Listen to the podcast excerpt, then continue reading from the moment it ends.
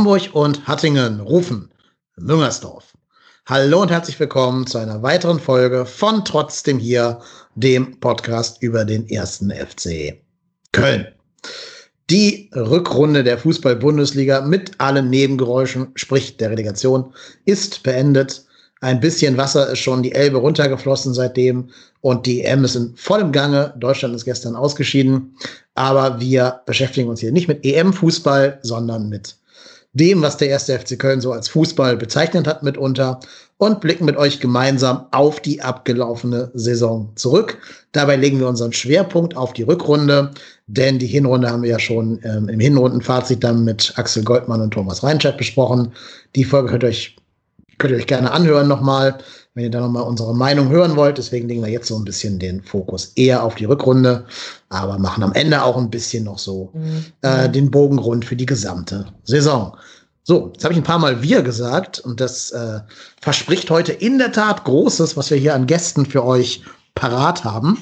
Und zwar kann der, mein geliebter Co-Moderator, der Marco, euch gleich mal erzählen, was wir hier für einen Plan verfolgt haben bei der ich nenne es mal Kadernominierung der heutigen Podcast-Folge. Erstmal moin, Marco, schön, dass du da bist. Hi, ja, ja, danke, danke, dass ich auch dabei sein darf. ja, du, ähm, du wohnst ja quasi mietfrei hier, insofern warst du einfach da, als ich die Tür aufgeschlossen habe. Ja. Aber wir haben uns ja Gäste eingeladen, und zwar ganz fantastische. Erzähl ja. doch mal den Hörern, was wir uns dabei gedacht haben. Ja, also wir haben ein bisschen so das äh, Who is Who ähm, des, der Podcast-Landschaft über den ersten FC Köln uns eingeladen. Ähm, da wir ja auch äh, teilweise nicht mit Expertise glänzen können, müssen das dann unsere Gäste jetzt tun. Ähm, ja, und haben da den, den Reik vom ähm, Verzählnix Podcast und äh, ja, war ja auch schon öfters bei uns zu Gast dabei. Dann den Thomas Reinscheid ähm, vom, vom Bockcast sozusagen. Und ähm, ja, last but not least den, den Axel Goldmann von 93 und ich sag mal Urvater des Bockcasts. Genau. Und wir haben uns gedacht, aus jedem, sagen wir mal, Fan-getriebenen äh, Podcast, der rund um den ersten FC Köln existiert, holen wir hier einen Menschen an Bord. Wir haben so ein bisschen diese, naja, ich nenne es jetzt mal die Podcast, die jemanden hinter sich stehen haben und nicht nur so reine Fangeschichten sind, bisschen außen vor gelassen. Ich glaube, die würden auch gar nicht auf solche Einladungen reagieren, wenn wir sie äh, aussprechen würden. Genau, das hast die Gäste alle schon genannt, aber ich finde, wir sollten sie trotzdem einzeln begrüßen, auch damit unsere Hörerinnen und Hörer einmal die Stimmen den Personen zuordnen können. Ähm, ich übernehme mal deine Reihenfolge, Marco. Bei uns ist vom Verzellnix Podcast der Reik. Moin Reik, grüß dich. Ja, moin Jungs. Moin zusammen Hi. an alle Hörerinnen und Hörer. Freue mich dabei zu sein. Ähm, das mit der Expertise, das werden wir noch sehen, aber ähm, ich freue mich trotzdem dabei zu sein, ja. Sitzt der hier Lücht hinter dir und ähm, redet dir rein, souffliert dir und widerspricht dir? Nee, ich bin ganz froh, auch mal ohne ihn aufnehmen zu können, aber trotzdem liebe Grüße, ja. Heute, heute nur FC-Content, kein HSV oder St. Pauli-Content. Ist ja auch mal genau. befreiend. Muss mich heute nicht mit Hamburger Vereinen beschäftigen. Das ist äh, auch ganz entspannt. Wobei ich bei der, bei dem Thema, was wir heute haben, äh, ob das jetzt das sonderlich bessere ist, was fußballerisch angeht, das wird sich ja noch zeigen. Aber da kommen wir noch zu. Genau. So, und dann haben wir noch, ähm, wie Marco gerade schon gespoilert hat, er ist der Chefredakteur von fc.com er ist der, ähm, der Adoptivvater des äh, Bockcastes jetzt inzwischen, hat er auch schon zwei, drei Folgen unter seiner Ägide rausgebracht. Er ist der Thomas, der Reinscheid. Moin Thomas, grüß dich. Hallo zusammen. Ja, Hi. Adoptivvater, aber eher so im Rabenbereich, glaube ich. äh, das, es, ist, es ist kompliziert, sagen wir es mal so. Naja, das, das kannst du ja mit Axel gleich noch besprechen im Nachgespräch. Denn er ist auch hier im Podcast. Du hast gerade schon gesagt, Marco, der Gottfaser der FC-Podcasts zu hören. Unter anderem inzwischen bei 93, beim Wettbrötchen, bei Just Baseball, bei, weiß ich nicht, diversen anderen Podcasts. Ähm, Axel Goldmann. Moin, Axel, grüß dich. Hallo. Guten Tag. Hi. Ja, schön, dass du auch da bist. Und auch hier darfst du jetzt mal ohne Zwischenrufe von Freiburgern oder von Frankfurt-Fans nur über den FC schwadronieren. Das ist doch auch mal super. Ist das schön. Ja. Ja, also ihr merkt, riesengroße Runde heute. Ähm, ich glaube, viel besser wird's in, in Podcast-Sphären um den ersten FC Köln herum nicht. Insofern würde ich sagen, gar nicht mehr lange schnacken. Das war jetzt genug des Intros. Und lass uns doch mal in die Materie einsteigen müssen jetzt so ein bisschen gucken bei so vielen Leuten, dass wir versuchen, ähm, hier so die Struktur zu wahren. Deswegen haben wir gesagt, wir machen so ein paar Kategorien, die wir jetzt quasi mit euch besprechen wollen. Die erste ist, ähm, Horst Held liebt es ja, Saisons eine Note zu geben. Das macht er ja mit, mit ganz großer Hingabe und sehr großem Realismus manchmal. Aber das dürft ihr jetzt auch mal tun. Der abgelaufenen Saison 2020-21 müsste jetzt eine Schulnote geben. Diese Schulnote entscheidet natürlich über Versetzung oder äh, Wiederholung der Klasse. Welche Note würdet ihr auf diese Saison draufschreiben? Wer möchte gerne anfangen? Ja, ich kann ja gerne mal reinstarten. Also es kann ja dann eigentlich, wenn knapp versetzt das Ziel ist, eigentlich nur irgendwas um eine 4 rum sein. Ne? Ähm, es hätte zwar noch irgendwie schlimmer kommen können, äh, siehe Schalke und siehe Bremen, aber da sind wir ja auch nur ganz knapp dran vorbeigeschlittert. Insofern, äh, ja, saubere 4, würde ich sagen. Es gibt doch das wunderschöne Instrument der Nachprüfung. Ja. ja, stimmt. Ja. Also eine 4 ist mir da zu wenig. Ich gehe auf die 5 und sage Nachprüfung und dann mit, mit Ach und Krach mündlich mit zwei blauen Augen davon gekommen und mhm. damit die Versetzung gerettet. So Aber es war, nicht, es war nicht ausreichend. So Geografie mündliche Nachprüfung oder sowas. Dann, ne? Und dann eine Stummenkarte Flüsse zeigen. Von mir aus.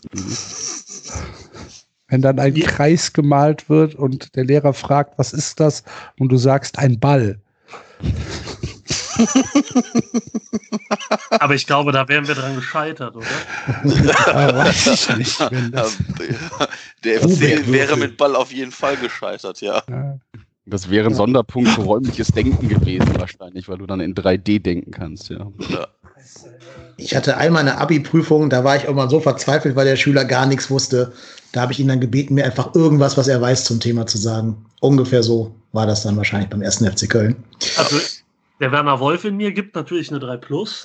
ja, klar. War eine, war eine, ganz entspannte, ganz lockere Saison. Ich finde auch souverän durch die Tür gegangen. Ne? Also so ist es ja nicht. Ähm, ja, ich glaube, viel mehr zu sagen als die anderen beiden gibt es da wirklich nicht. Also das war also ich würde tatsächlich Richtung Axel tendieren. Das ist definitiv nicht ausreichend gewesen. Und wir haben ja auch nur den um, über den Umweg der Relegation das geschafft. Also vielleicht ähm, so wie äh, Donald Trump auf die Uni gekommen ist mit äh, 2,5 Millionen Euro Spende des Vaters oder so. Das ist so ungefähr der Score, den ich dem FC geben würde. Ja, nur dass wir keine 2,5 Millionen haben, leider. Wobei, also zur ganzen Wahrheit gehört ja auch, also für die gesamte Saison würde ich da komplett mitgehen und sagen, das war mangelhaft Minus. Aber nur die Rückrunde ähm, hätte gereicht, um die Klasse zu halten, tatsächlich, ohne Relegation. Also wenn man jetzt nur eine Rückrunde spielen würde und nicht eine ganze Saison. Das wären immerhin ein Punkt mehr als Augsburg, fünf Punkte mehr als Werder Bremen und neun Punkte mehr als der FC Schalke 04. Und ganz spannend, äh, nur zwei Punkte weniger als Bayer Leverkusen und nur drei Punkte weniger als Borussia Mönchengladbach. Also insofern nur der Rückrunde würde ich sogar tatsächlich eher so in den ausreichenden Bereich gehen, weil es ja gerade eben noch gereicht hätte. Auf die gesamte Saison gesehen muss man aber schon sagen, das war sehr, sehr dünn. Ja, und auch 18 Punkte ist jetzt ja auch nicht so das Gelbe vom Ei. Es reicht ja meistens schon, wenn man 36 Punkte hat, die Klasse zu halten. Aber zum Vergleich, der FSV Mainz 05 hat nur in der Rückrunde so viele Punkte geholt, wie wir in Hin- und Rückrunde zusammen addiert und dabei noch das bessere Torverhältnis gesammelt. Also die hätten nur in der Rückrunde allein die Klasse gehalten, tatsächlich ja, schon beeindruckend, was die geleistet haben. Ja, Mainz ja. hat aber wirklich eine Freak-Rückrunde ja. gespielt. Ne? Und wir hatten ja, ja auch zwei so eine Freak-Spiele dabei mit dem Derby-Sieg und mit ähm, dem Sieg gegen Leipzig. Also, puh, da war schon viel blaues Auge mit dabei. Ja. Definitiv. Ich glaube auch, wir sind, also vier ist es meiner Meinung nach auch nicht. Es ist wirklich so irgendwie Versetzung arg gefährdet und dann musste irgendwie eine Nachprüfung machen in weiß ich nicht, Religion und Hallo, kein, Erdkunde. Äh, irgendwo in irgendeinem so Fach, wo du denkst, so, wow, uh, das schaffst du locker und dann kriegst du ein Thema, wo du denkst, ach du je, noch nie gehört. Und ja, ähm, ja das war schon, das war schon ja, nicht gut. Ja aber zwei Themen. Erste Thema dann noch nie gehört. Zweite Thema so ein Selbstläufer quasi. Ja, das, ja, ja, okay. Ja, das weiß ich nicht. Dann Pädagogik irgendwie Erziehung im Dritten Reich oder so ein Kram. Gut. Ich glaube, wir verlieren uns hier in unseren Vergleichen. Wir lassen es mal sein und kommen mal zum äh, ersten, ja, quasi Award dieser, dieser Folge hier. Wir haben gesagt, wir möchten den besten Moment der Rückrunde küren. Äh, wohlgemerkt, das muss jetzt nicht spielerischer Moment sein oder ähm, also am Platz geschehen sein. Kann auch alles rund um den Platz herum, um den Verein herum sein. Seid also jetzt völlig frei in eurer Einschätzung. Axel, willst du mal anfangen? Was war dein Moment der Rückrunde? Der beste Moment der Rückrunde war das 4 zu 1 von Raphael Zichos in Kiel. das war kumuliert der erste FC Köln. Ähm, der Mann ohne Beine haut den Ball in den Winkel und rettet damit den äh, Bundesliga-Verbleib des FC. Und äh, das war der Moment, wo ich mich tatsächlich wahrscheinlich am meisten gefreut habe in der Rückrunde. Klar ich möchte aber eingrätschen, ja. kumuliert der erste FC Köln war eher das Gegentor nach dem 1-0. Nee, eben nicht. eben nicht. Weil Schön versagen. Ja, na, ja aber, aber es ist ja am Ende nicht so gekommen. Das Gegentor war ja nicht ausreichend dafür, dass der FC absteigt. Darum ist es halt nicht die, die Summe aller Dinge, weil der FC ist ja nicht abgestiegen. Die Summe aller Dinge war, dass das unwirklichste Wesen auf dem Platz so ein Tor raushaut und damit halt den FC, also unter anderem, damit den FC rettet. Ähm, und ich mich halt am meisten über dieses Tor wahrscheinlich gefreut habe, weil für mich dann halt, okay, wir bleiben drin, Relegation durch. Jetzt können wir mal ein bisschen durchschnaufen, auch wenn natürlich drei Tore in, wie viel war noch zu spielen? 65 Minuten oder so, äh, dem, dem ersten FC Köln durchaus gelingen könnten. Also drei Gegentore sich zu fangen. Aber ich war dann doch einigermaßen ruhig und deswegen äh, war das für mich tatsächlich der schönste Moment dieser, dieser Rückrunde. Es gab halt auch nicht so viele schöne Momente. Bin ich mal gespannt, ob die anderen andere schöne Momente haben. Thomas, wirst du da mitgehen oder hast du eine andere äh, Liste? Sebastian Bornau, Schalke, 86. Minute. Ich glaube, ähm, wenn man sich überlegt, alle wieder für den FC gespielt äh, an dem Spieltag, nur der FC ist selber zu blöd gegen ein, ja, irgendwie komischerweise dann doch noch lebendes Schalke irgendwie, ähm, auch wenn man es so mit dem Stock anstoßen musste, damit es lebt. Ähm, ja, kein Tor hinzubekommen, das war schon über weite Strecken ja eine Nervenbelastung, äh, die einen selbst vorm Fernseher fertig gemacht hat. Und ja, dann vergibt erst Anderson diese Riesenchance, äh, der FC setzt nach und dann rübt äh, Bornau den, den Ball rein. Vorher gab es ja auch noch ein aberkanntes Tor wegen irgendeiner Regel, die der DFB sich spontan hat einfallen lassen, ähm, um es nochmal spannend zu halten. Ja, ich fand, äh, also tatsächlich einen besseren Moment. Äh, klar, gab einen Derby-Sieg, ähm, der immer gut ist, aber danach kam halt direkt wieder unfassbar viel Scheiße und nach ähm, Bonaus Treffer war nicht mehr so viel Zeit, äh, sich das wieder kaputt zu machen, auch wenn es Ralf Fährmann versucht hat, ehrlich gesagt. ja. Das hätte der Saison die Krone aufgesetzt, ehrlich gesagt. Das, also das wäre der FC-igste Abstieg aller FC-Abstiege gewesen. Wenn Ralf Fährmann in der 91. Minute per Kopf ein Tor erzielt, das zum Abstieg dann gereicht hätte. Ja. Das hätten wir uns einrahmen können, diesen Abstieg. Ja. Davon gehe ich aus, ja. Nee, dementsprechend, ähm, ja, Schalke ist sowieso für mich ein besonderes Spiel irgendwie immer. Da ist äh, sehr viel Emotion am Start, nennen wir es mal so. Äh, von daher, ähm, ja, dass die uns nicht mitnehmen konnten in die zweite Liga, hat mich dann noch zusätzlich ähm, gefreut. In einer relativ emotionslosen Saison, das muss man auch sagen. Ja, haben wir noch andere Kandidaten für den besten Moment der Saison oder geht er mit den beiden genannten mit, Mike? Ja, ich habe tatsächlich zwei Kandidaten. Der eine ist tatsächlich fußballerisch und der andere ist so ein bisschen eher emotional.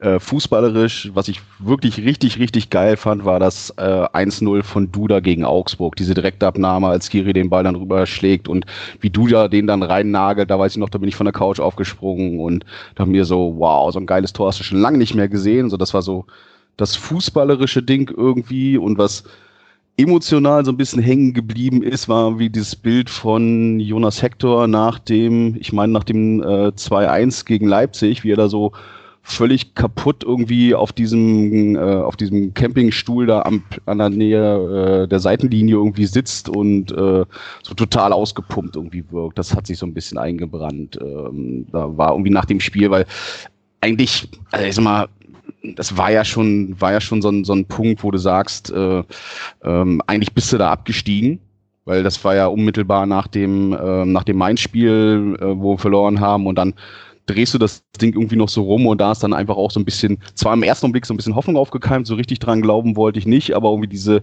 Szene, wie er da gesessen hat, hat mir, ähm, ja, hat so ein bisschen gezeigt, wie die Saison auch irgendwie verlaufen ist und ähm, was er dann, was er dann selber auch als Kapitän noch gezeigt hat, allein was, was Haltung und was, was Leistungswillen angeht und ja, das sind so die beiden Momente, die bei mir hängen geblieben sind. Und es wäre natürlich ein Treppenwitz gewesen, wenn Fährmann in der 91. uns dann noch weggeschossen hätte. Also, äh, möchte ich überhaupt nicht dran denken. Hm. Ja, Marco, hast du noch einen Moment, den du hier in die Runde werfen möchtest?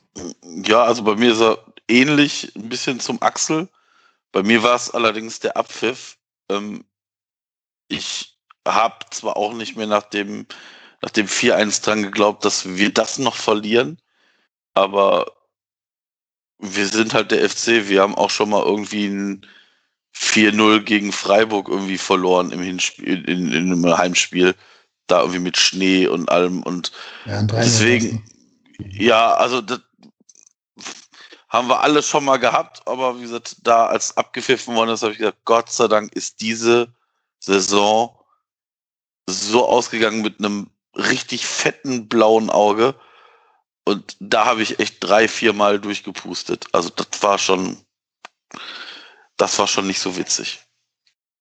ja, Aber ich, aber ich gehe mit den Momenten der anderen durchaus mit. Also das Ding gegen Schalke war, glaube ich, auch emotional.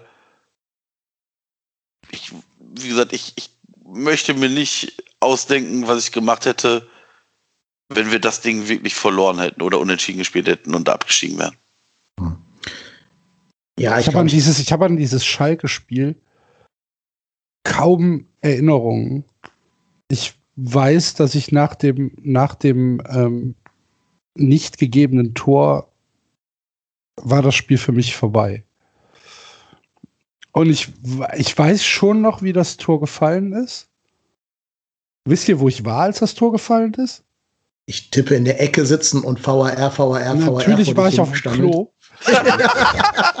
Was gehst du in der 91. auf Klo? Das war ja nicht die 91, das war die 86. 86. Ja, die fünf Minuten hast du durchhalten können, oder? Also nee, bitte. nein, nein. Nein, wenn man aufs Klo muss und weiß, man muss nach dem Schlusspfiff Oh, oh. erstmal bewegungslos eine Stunde rumsitzen, Ja. weil man gerade abgestiegen ist, dann geht man halt vorne mal aufs Klo, ja. Ich Ja. kann das nachvollziehen, ja. Okay, die Song habe ich in meinem Leben noch nicht. Da bin ich froh, ein paar Jahre hier zu sein. Und äh, dann, dann, äh, dann hörte ich, dann hörte ich das, das Geschrei aus dem Wohnzimmer. Aber es hat mich überhaupt nicht berührt. Es hat mich, es hat mich, es war, es, wir, wir haben da auch über äh, in 93 drüber gesprochen, wo der Basti gesagt hat, ey, ich glaube, Fußball ist nichts mehr für dich.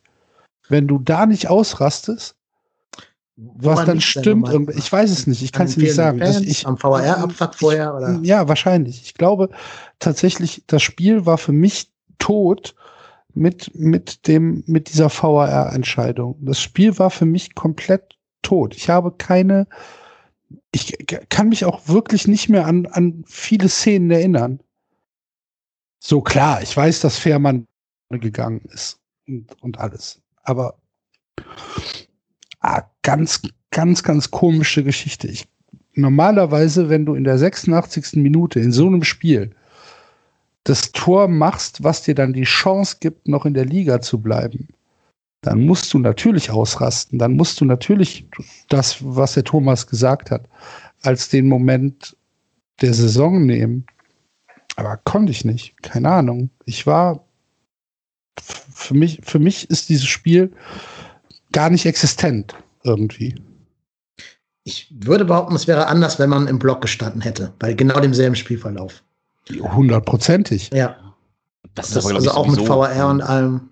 Das ist ja sowieso das Problem dieser Saison, glaube ich, bei allen. Ne? Also wenn ich mir irgendwie so, ich habe mir in Vorbereitung der Sendung bin ich auch mal irgendwie noch mal einmal durchgescrollt durch die Spiele und habe auch so Momente gehabt, wo ich so gedacht habe, Mann, warum erinnerst du dich daran eigentlich nicht so wirklich? Und wenn man die dann halt zu Hause auf der Couch geschaut, also da hätte ja allein schon gereicht irgendwie mit den üblichen Leuten in der Kneipe, dann hast du Verbindungen, was in dem Moment passiert ist, wer dabei war.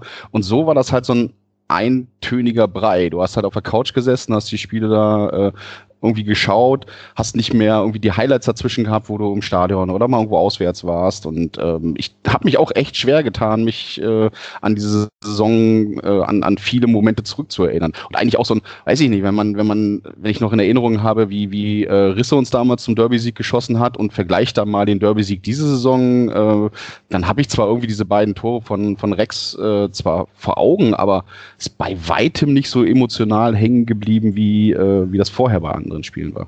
Geschweige denn bei denen, wo man tatsächlich dabei war. Habe ich aber gerade auch gedacht, dass niemand von uns den Derby-Sieg als Moment der Saison oder der, Rück der Rückrunde äh, gewählt hat. Spricht, glaube ich, genau für das, was Reik gerade schon gesagt hat. Ich glaube, das wäre in wirklich jeder anderen Saison, wo man halt vielleicht da gewesen wäre, vielleicht der Fahnenjubel direkt vor dem Auswärtsblock dann äh, geschehen wäre, wäre das, glaube ich, ein ganz anderer Schnack gewesen.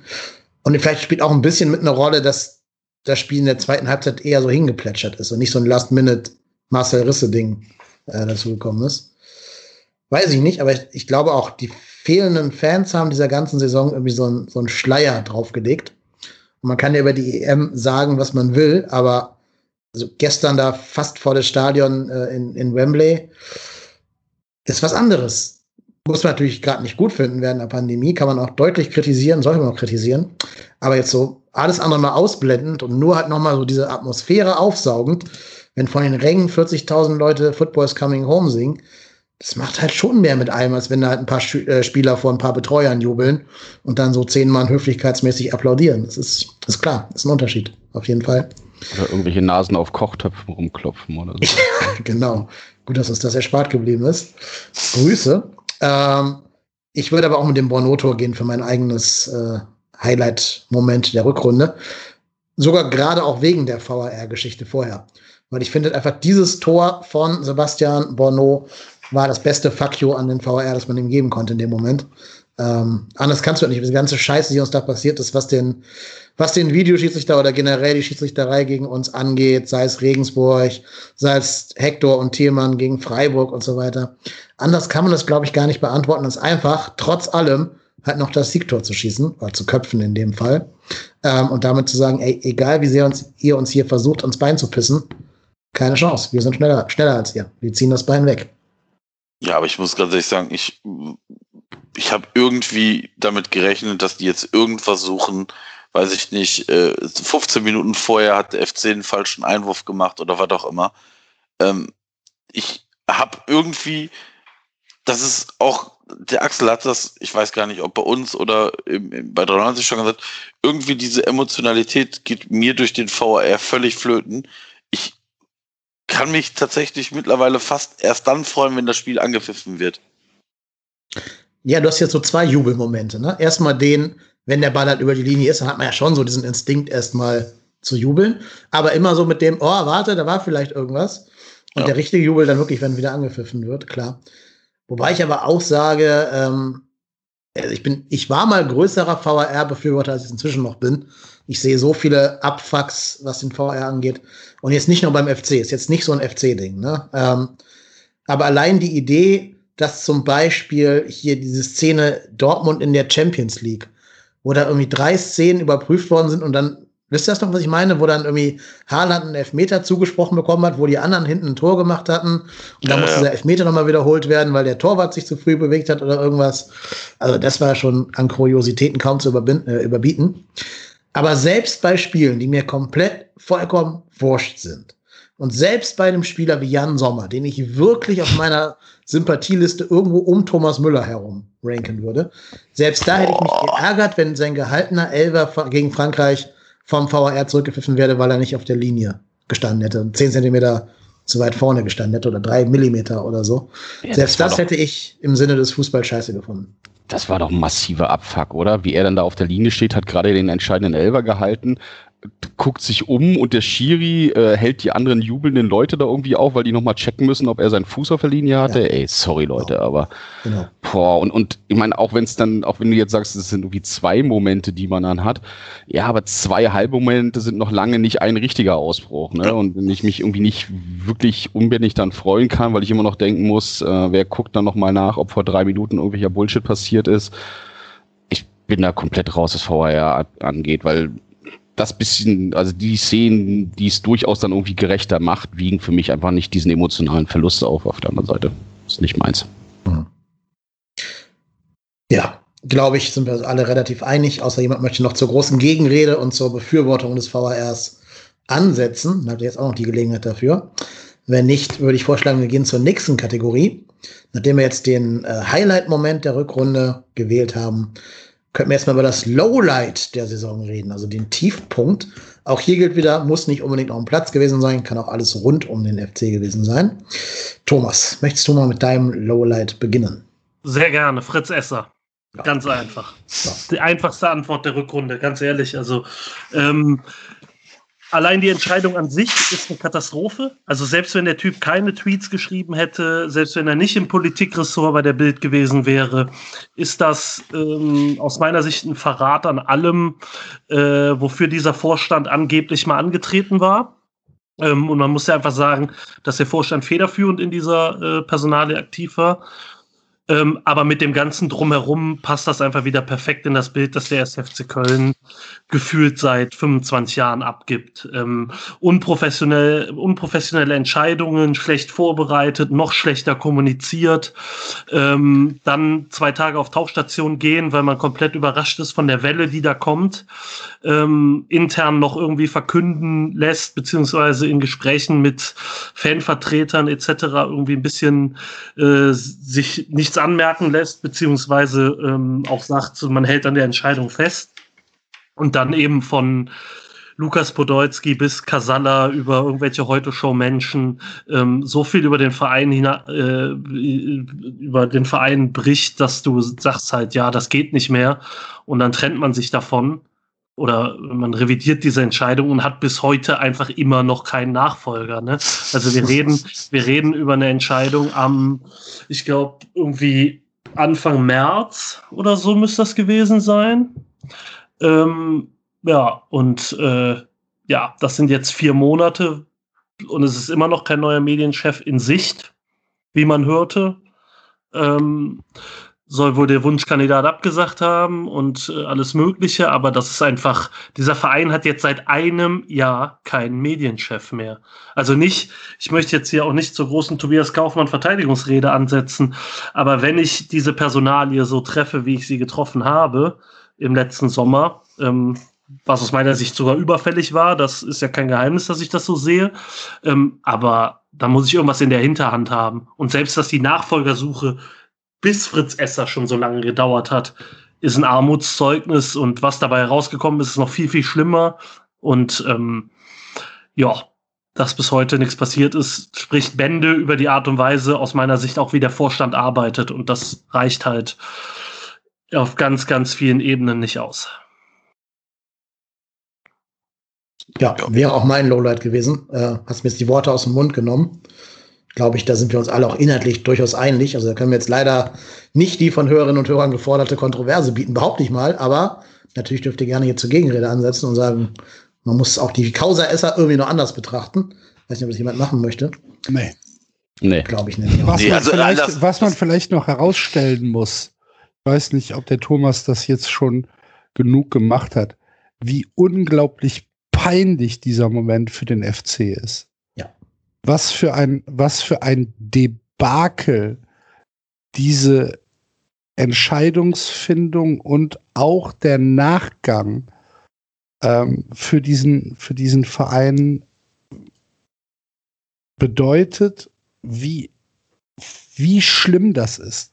Es ist nicht einfach so, dass hier eine Entscheidung getroffen wurde, wo man sagt, ja, sind vielleicht Teile der Mitgliedschaft nicht mit einverstanden und da muss man, muss man abwägen, aber ähm, wir haben hier einen Entscheidungsprozess gehabt, der uns dazu geführt hat, dass wir diese Entscheidung getroffen haben. Nee, hier ist in einer Kaninchenzüchter-Manier eine Entscheidung getroffen worden, die durch nichts zu rechtfertigen ist. Und das ist für einen Verein wie den ersten FC Köln, der sich auf die Fahne geschrieben hat, etwas Besonderes zu sein, der hier in dieser Stadt in Köln also jeden Menschen mitnimmt, egal ob positiv oder negativ. Jeder weiß, für was der erste FC Köln steht. Jeder hat eine Meinung zum ersten FC Köln. Der, dieser Verein ist in dieser Stadt unglaublich wichtig, unglaublich groß. Und es kann nicht sein, dass so etwas so entschieden wird, dass so kommuniziert wird und dass dann im Nachgang in einer Unprofessionalität eine peinlich, eine Orgie an Peinlichkeiten über diesen Verein hinwegbricht, es ist nicht zu fassen. Es ist immer noch nicht zu fassen. Und wie, wie Thomas gesagt hat, dass wir bis heute noch keinen Nachfolger haben und dass sich Werner Wolf in der virtuellen Mitgliederversammlung mit einem, mit, mit einem Grinsen im Gesicht dahinsetzt und sagt, ja, wir hatten ja eine, der hat uns aber abgesagt. Dann, der, der mir fehlen da die Worte tatsächlich. Ich bin fassungslos. Das gibt's Und doch nicht. Um da, um da nochmal einzuhaken, ne? also man hat damit einen internen Schaden, Flurschaden angerichtet, der nicht zu, nicht zu kitten ist. Ne? Also man darf nicht vergessen, ähm, wofür dieser Vorstand mal angetreten war und wofür oder wer ihn gewählt hat und wer ihn dahin gebracht hat. Und da hat man unfassbar viele ähm, verprellt mit dieser Entscheidung, nur mit dieser, allein nur mit dieser Entscheidung. Ähm, und es kommt dazu, dieser, dieser Schaden, der sich daraus bemisst, der läuft, der, der wächst ja an. Also man darf nicht vergessen, was nach der Saison hier los war, öffentlich. Man wird sonntags mehr oder minder dazu gedrängt, einen Tag nach dem, nach dem Klassenerhalt über die Relegation wird man von Horst Held dazu gedrängt, in Kooperation mit der Bildzeitung und dem Kicker öffentliche Statements abzugeben, die grausam schlecht vorbereitet sind, die keine Kommunikationsstrategie beinhalten, gar nichts. Ähm, man wird von Volker Struth, Friedhelm Funkel und Co. quasi durch, am Nasenring durch die Manege gezogen, weil man keine Expertise im Laden hat, das abzuwenden, weil man keinen Medienchef hat. Und das ist ein Schaden, der nicht zu bemessen ist für den FC. Dieser Image-Schaden, der sich alleine durch die Entscheidung selber als auch durch die, äh, durch die Folgen, die das alles hatte, ergibt, die ist einfach, das ist eine, ist eine Katastrophe. Und ähm, ich, äh, ich komme aus dem Bereich und vielleicht sehe ich das deswegen mehr so. Vielleicht gibt es Leute, die äh, mehr äh, darauf eingehen wollten, wie der Fanbeauftragte immer noch im Amt ist oder dies oder jenes. Aber ähm, für mich als, als Medienschaffender ist das einfach eine Katastrophe, weil das den Verein derart trifft weil er eigentlich nur noch vor sich, äh, eigentlich nur noch von irgendwem vor sich hergetrieben wird. Ja, das ist, ist wirklich so.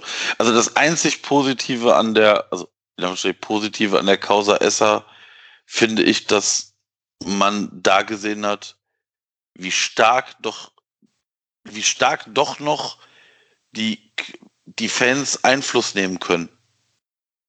Oder alle, die es mit dem FC irgendwie halten.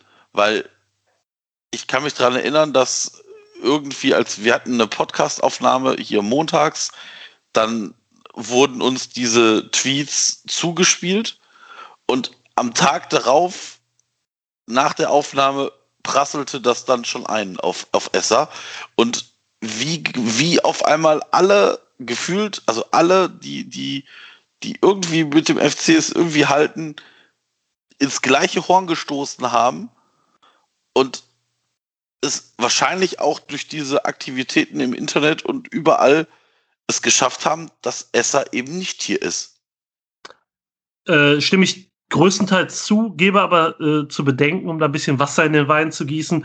Ich sag ganz ehrlich, hätten, also deswegen habe ich es eben auch erwähnt, hätten sich Leute wie Kasala, Lukas Podolski und Co., also prominente FC-Fans, äh, nicht dem Thema angenommen, würden wir heute mit Fritz Esser als Mediendirektor hier sitzen. Das ganz kann simpel. sein. Das, das Weil, kann sein. Das, das, war der, das war der Grund, weshalb wir haben ja direkt was gemacht oder sehr schnell was gemacht zu dem Thema. Ähm, aber zum Beispiel Stadtanzeiger und Express äh, haben ja sehr lange mit sich ringen müssen, ob sie was dazu machen, glaube ich. Ähm, und da hat denen sehr geholfen auf der Entscheidungsfindung, ähm, dass da Leute, die ein bisschen höheres Ansehen in Köln haben, gesagt haben, Leute, absoluter Bullshit. Wenn ihr das macht, gibt's äh, richtig Probleme. Und aber sonst, das ist ja äh, wieder klassisch FC. Ich glaube, man hätte das gerne ausgesessen, ehrlich gesagt. Hm. Wobei ja auch diese prominenten Fans, die haben das ja auch wiederum erfahren, weil es ja diese Bewegung von den ja, ja, klar. Sag mal, ja, klar, normalen deswegen, Fans gab. ne? ich ja, natürlich ist das ein Teil des Ganzen, ähm, glaube ich auch. Und es hat auch gezeigt, was für eine Wucht der Verein entwickeln kann oder die Fanszene entwickeln kann, also die gesamte Anhängerschaft, um mal nicht Fanszene zu nutzen, das Wort. Ähm, ja.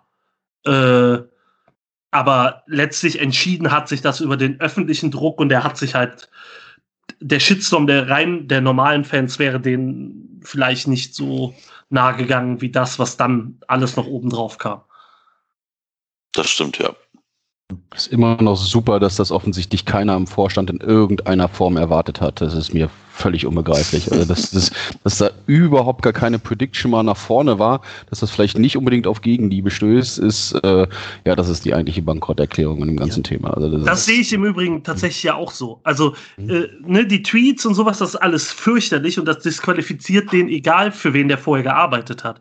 Aber zu meinen, dass man nach den letzten zehn Jahren, die der FC hinter sich hat, 2021 einen Bildmann zum Pressechef machen kann, machen will beim FC, da frage ich mich tatsächlich, wo die Leute, die das entschieden haben, in den letzten zehn Jahren waren. Ne?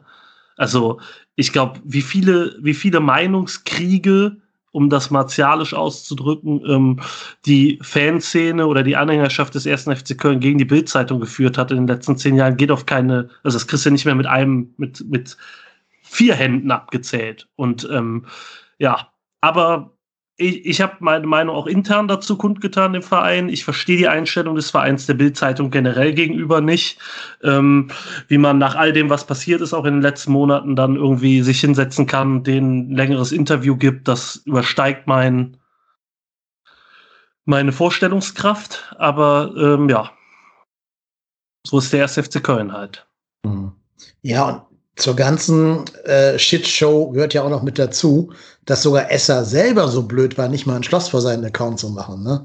Das allein zeigt ja auch schon, dass er jetzt nicht bei der Bild gewesen wäre, einfach nur aus anderen Gründen Medienchef hätte werden sollen, wie unkompetent der Umgang mit Medien ist.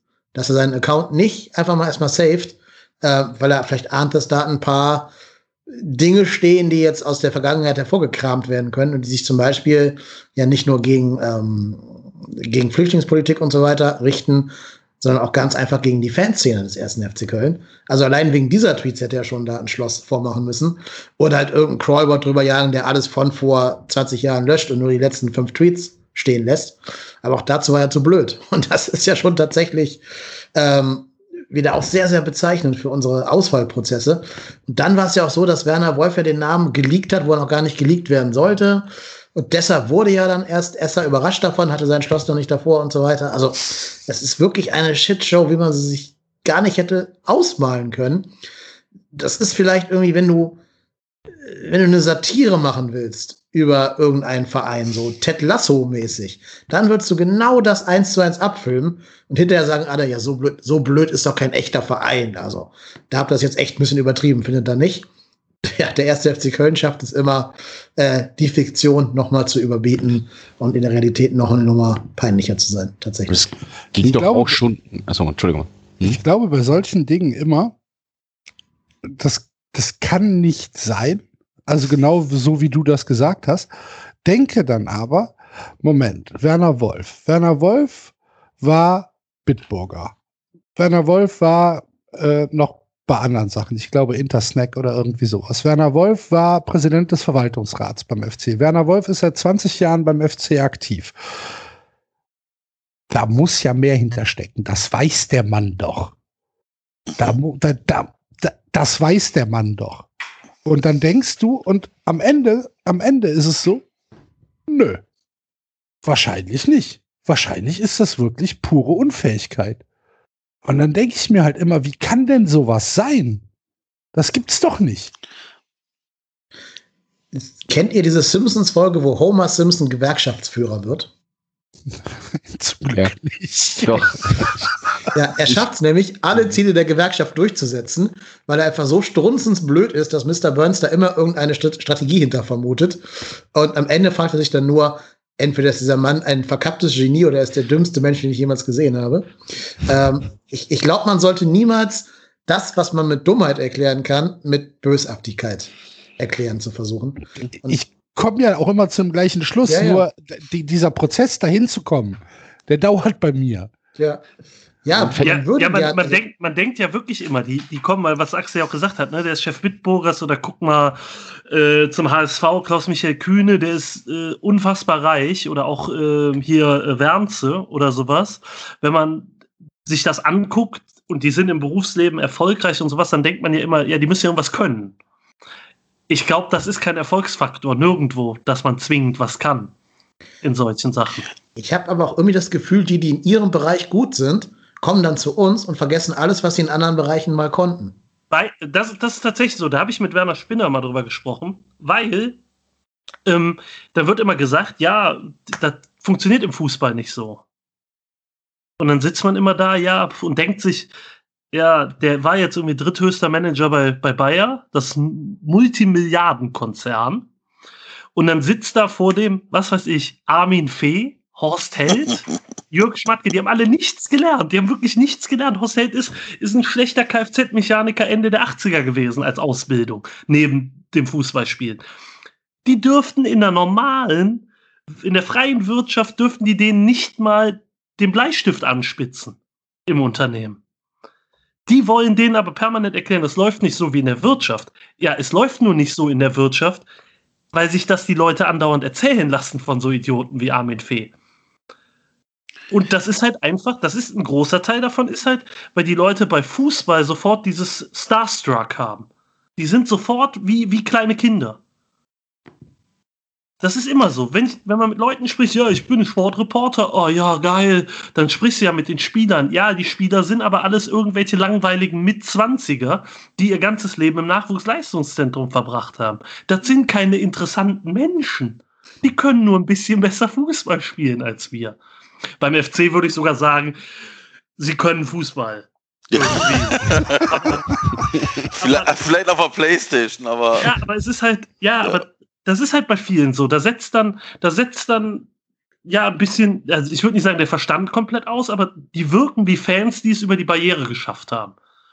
Und dann denkt man halt so, ja, Leute, aber ihr, ihr habt doch was, also in keinem Unternehmen der Welt würde es Leute geben, die sich vom, was weiß ich, vom ungelernten Sicherheitsmann erklären lassen, wie, wie das Business zu funktionieren hat. Und wenn ich dann sowas höre wie auf der Pressekonferenz, dass Werner Wolf noch mit Stolz in der Stimme erzählt, ja, als wir hier angetreten sind, da wollten wir natürlich auch mit dem Trainer sprechen.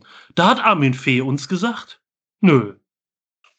Aber dann war der so nett und ja, und dann haben wir auch nett gefragt und dann durften wir mit ihm sprechen beim Abendessen, wo auch Armin Fee dabei war. Glaubst du, das funktioniert in irgendeiner großen Firma? Funktioniert das so, wenn der Ober-Ober-Oberboss kommt und sagt, ähm, Herr Schmitz, ich würde mal gern mit dem Herrn Müller reden. Ihrem Monteur da. Und du sagst, nee, nee, also mit dem wird nicht geredet. Da müssen Sie schon mit mir reden. Ganz ehrlich, da geht der Chef raus, 30 Sekunden zum Drucker, holt sich den Aufhebungsvertrag, geht wieder rein. So, du hast jetzt eine Minute Zeit zu überlegen, was du da gerade gesagt hast. Und wenn du das nicht zurücknimmst und mich mit dem Monteur reden lässt, dann bist du raus. Aber im Fußball ist das völlig normal so. Das Normalste der Welt, dass irgendwelche dahergelaufenen Ottos, die ein bisschen besser gegen den Ball treten konnten, irgendwelchen Leuten, die tatsächlich das gelernt haben, was da, worum es da geht, erklären, wie die Welt funktioniert. ja, ich, ich, würde das sogar noch mit, mit einer weiteren Seite oder einer Sa Sache unter, untermauern. Wir hören die ganze Zeit immer, ja, ähm, der, äh, der, der Vorstand hat keinen Fußball-Sachverstand. Das ist genauso, das ist genau der gleiche Bullshit. Das ist genau, das ist. Könnt ihr euch noch an diesen Vizepräsidenten erinnern, der mal auch Fußball gespielt hat beim FC? Wie gut waren wir denn da am Ende mit ihm? Fantastisch ist die Saison gelaufen in Europa und dem, der darauf folgenden Bundesliga-Saison. Exorbitant gut. Und dann haben es die sogar geschafft, diesen Unfall zu reparieren. Fantastisch. Super. Danke an T.S. für diese unsagbar gute Leistung und diese unsagbar tolle Kompetenz seinerseits. Also ernsthaft, also, genau das ist das, was der Thomas sagt. Die, die, diese ganzen Horst Helz, Friedhelm Funkels und Armin Fees und Strutz und was die alle erzählen in der Presse. Und dann, dann wird noch gesagt, ja, der FC, der ist ja auch, mit dem kann man auch so nicht arbeiten. Sagt Friedhelm Funkel, weil die, da haben die, da haben die Beiräte alle viel zu viel zu sagen. Junge, ist, ist auch vielleicht besser so, dass du echt geh Golf spielen, geh im Urlaub irgendwann über irgendwie Fußball erzählen, aber bitte doch nicht mehr, Gott sei Dank nicht mehr bei uns. Er glaubt es ja auch wahrscheinlich nicht wirklich, sondern er erzählt es ja auch einfach nur, weil seine Frau zufälligerweise im Vorstand bei der Stiftung von Struth Spieleragentur ist. Ne? Man, ein, ein Schelm, also der Böses dabei denkt. Ne? Hm. Ja, ist natürlich völlig richtig, aber ich hm. glaube, dass die das auch so meinen, wie sie es sagen. Hm. Also das, das glaube ich auch. Das ist jetzt nicht dieses, ne, was wir eben hatten, nichts mit Bösartigkeit erklären, was man mit Dummheit erklären kann. Dieses hm. Business ich glaube, beim Spiegel gab es einen sehr lustigen Artikel nach dem, ähm, nach dem Super League-Desaster. Da war die Überschrift auch, der Fußball wird von Dummen regiert. Das mhm. ist halt einfach so. Das ist, also die, ne, das Schlimme ist halt, dass sie in der Öffentlichkeit dafür nicht ähm, zur Rechenschaft gezogen werden. Also die müssen zur Rechenschaft gezogen jetzt nicht äh, über die Severinstraße gehen und paddeln. Das ist vielleicht auch manchmal nicht verkehrt, aber halt, es wird ja nicht mal kritisch nachgefragt. Da darf Volker Struth tagelang behaupten, der FC, das funktioniert wegen den, wegen den ganzen Strukturen nicht und dann haben die jetzt auch kein Geld, brauchen Investoren, guckt euch mal Mainz an, die konnten im Winter sogar die Leute kaufen. Ja, also erstmal haben sie sie nicht gekauft, dann ist Mainz ein EV, die haben noch nicht mal eine ausgegliederte äh, Fußballabteilung oder sowas oder Profiabteilung und, und, und. Da war alleine in diesem Interview so viele Sachen, wo du als halbwegs, also wenn du nicht komplett bewusstloser Sportjournalist bist, der das einfach aufnimmt und dann wird das direkt äh, auf die Seite geworfen oder so von einem Computerprogramm, musst du ungefähr 18 Mal nachhaken, dass das nicht stimmt. Da ist das eine Kampagne. Also, dass das vom Stadtanzeiger so umgesetzt wird, ist eine Kampagne. Aber die Leute aus dem Fußball glauben daran, weil das ist deren einziges, ähm, mhm. ja, auch die einzige äh, Existenzberechtigung. Ne? Also die wissen ja auch ganz genau, ähm, wenn da mal nach Leistung äh, Posten vergeben werden oder nach Kompetenz, dann sind die ja alle raus. Ja, ernsthaft, wer stellt denn Horst, also wer hätte Horst Held denn nach Hannover nochmal einen Job gegeben in dem Bereich? Aber der hat doch in FC-Bettwäsche auch schon geschlafen. Ja, also ne, ähm, Horst Held wahrscheinlich ein super, Meister mit Stuttgart geworden. Wahrscheinlich ein super Kerl, ähm, mit dem kann man vermutlich sogar einen herausragenden Abend in der Kneipe verbringen. Aber das kann ich mit meinen besten Kumpels auch. Und die sollen ganz schön weit weg bleiben von entscheidenden Positionen beim ersten FC Köln. Ja, nicht, ja, nicht die Jungs hab, aber das ist ich ja auch. Da nehme ich mich ja nicht aus. Aber dieses, ja, dieses klassische, ich habe mal gegen den Ball getreten, ich weiß schon, wie das funktioniert hat Marco ja eben auch völlig zu Recht gesagt, du hast Overath gehabt, du hast Toni Schumacher gehabt, dass das in Köln immer noch diesen Messias-Glauben gibt, wo dann irgendwie gesagt wird, so, boah, ja, wir brauchen einfach nur einen, der hat halt den Überblick. Ja, aber das ist ja nicht das Problem. So funktioniert es halt auch einfach nicht mehr. Und dann wird immer auch Vereine gezeigt, ja, keine Ahnung, warum Augsburg und Union und Mainz und so, warum die alle besser sind. Ja, weil die eben nicht permanent Leute haben, die fordern, dass da irgendwer steht, der Ahnung von Fußball hat, dem Verein vorsteht. Wobei die arbeiten Augsburg halt ein schlechtes besser. Beispiel ist. Ja, aber die, Arbe die arbeiten halt einfach besser als der 1. FC Köln. In sämtlichen Bereichen. Sie arbeiten einfach besser. Union ist auch kein gutes Beispiel. Die haben sich super viel Geld von einem äh, ziemlich dubiosen äh, Konstrukt namens Quatrex geliehen und und und. Aber die reine Arbeit im Sportbereich ist tausendmal besser als das, was der 1. FC Köln veranstaltet. Und das liegt nicht daran, dass Dirk Zingler als Präsident von Union Ahnung von Fußball hat. Oder bei, bei Eintracht Frankfurt. Ja, dass der halt Präsident Oliver Runert einen richtig guten. Genau, äh, genau. Da wird auf der operativen Ebene sehr gut gearbeitet. Und eben nicht auf der ja, repräsentativen Ebene, wie es ein Vorstand zu großen Teilen ist.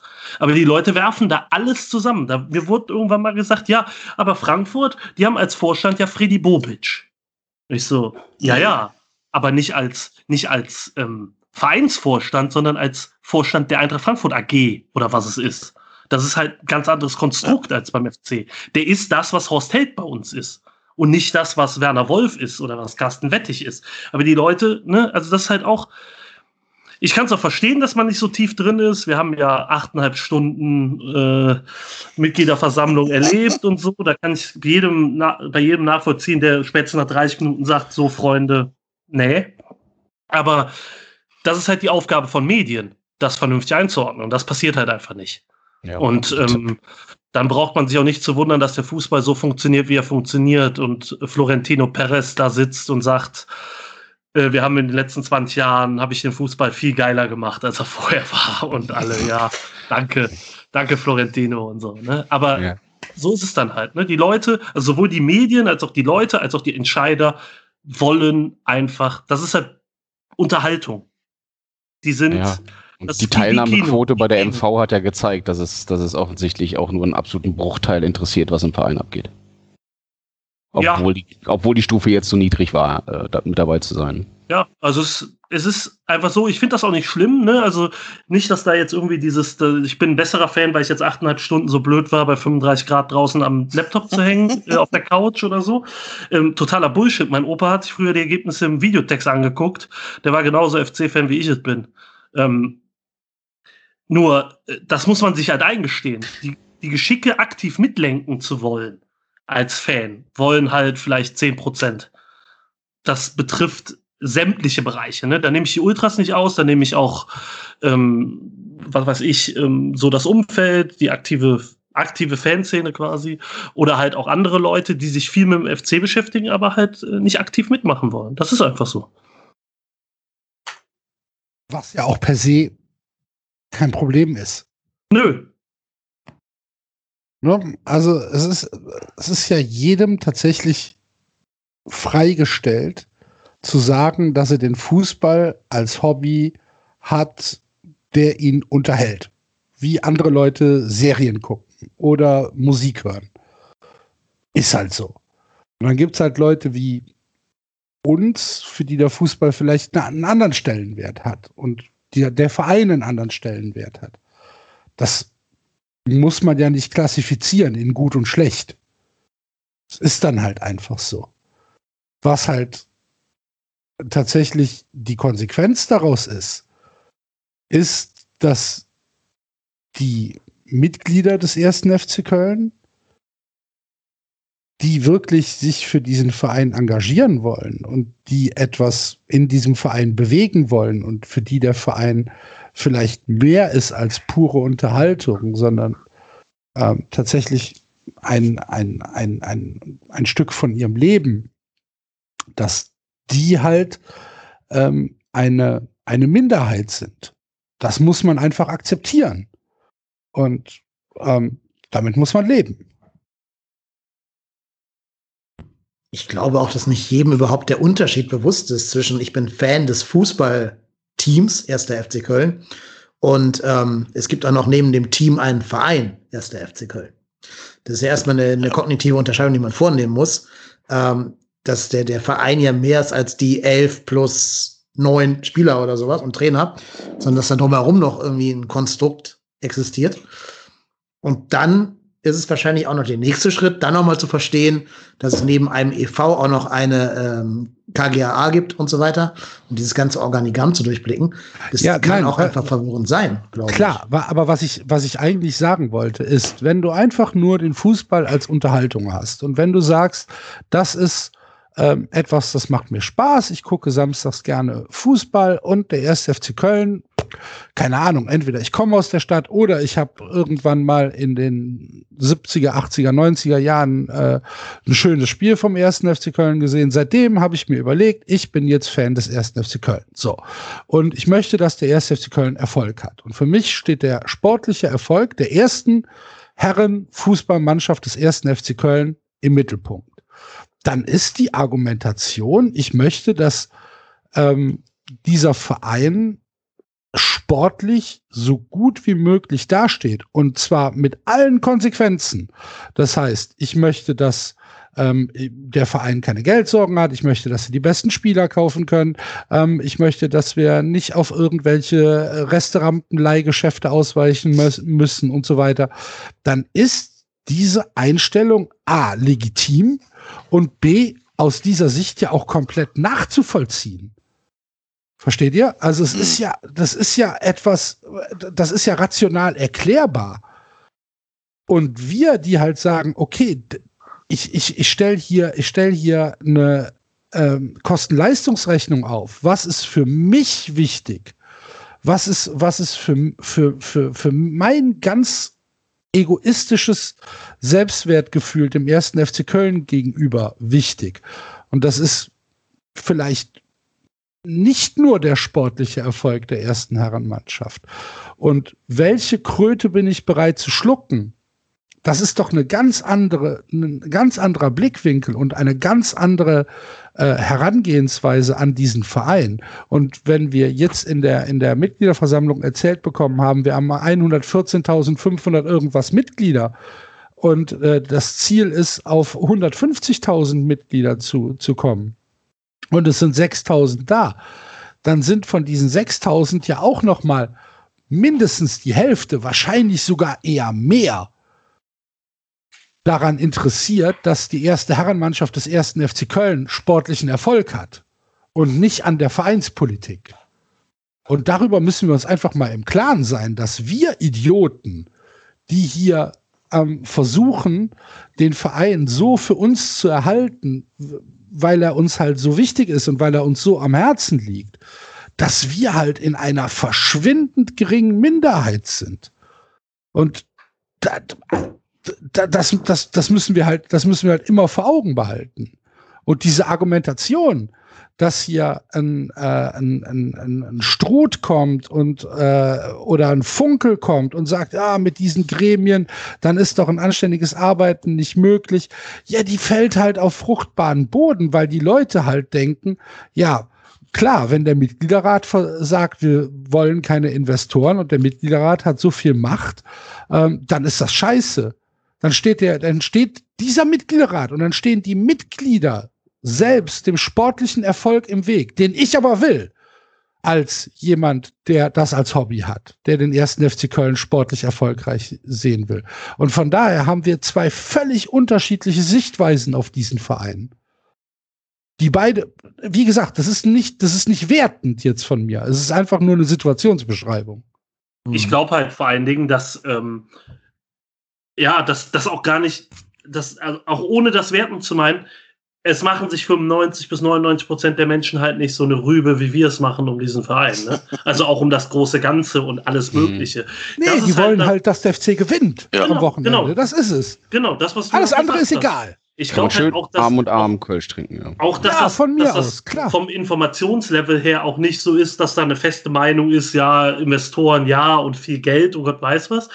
Ich glaube, das ist einfach auch das ist ja so ein Grundrauschen. Ne? Also ich glaube, gerade in Richtung Mitgliederrat, die ganzen Schüsse und so, die, die da kommen, das ist ja, ja, wie soll ich sagen, das ist dann einfach, das wird so oft gesagt, bis es dann halt die Leute einfach glauben. Weil ich spreche mit so vielen Leuten, die mir das auch erzählen, dann sage ich immer, die, die erzählen mir das im festen Glauben, dass das so ist. Dass der Mitgliederrat, was weiß ich, der verhindert einfach, dass Lionel Messi hier spielt oder so, irgendwie sowas. Und dann frage ich die mal, ja, aber welche Entscheidung denn? Ja, das hört man ja immer. Ja, aber, ne? Ja.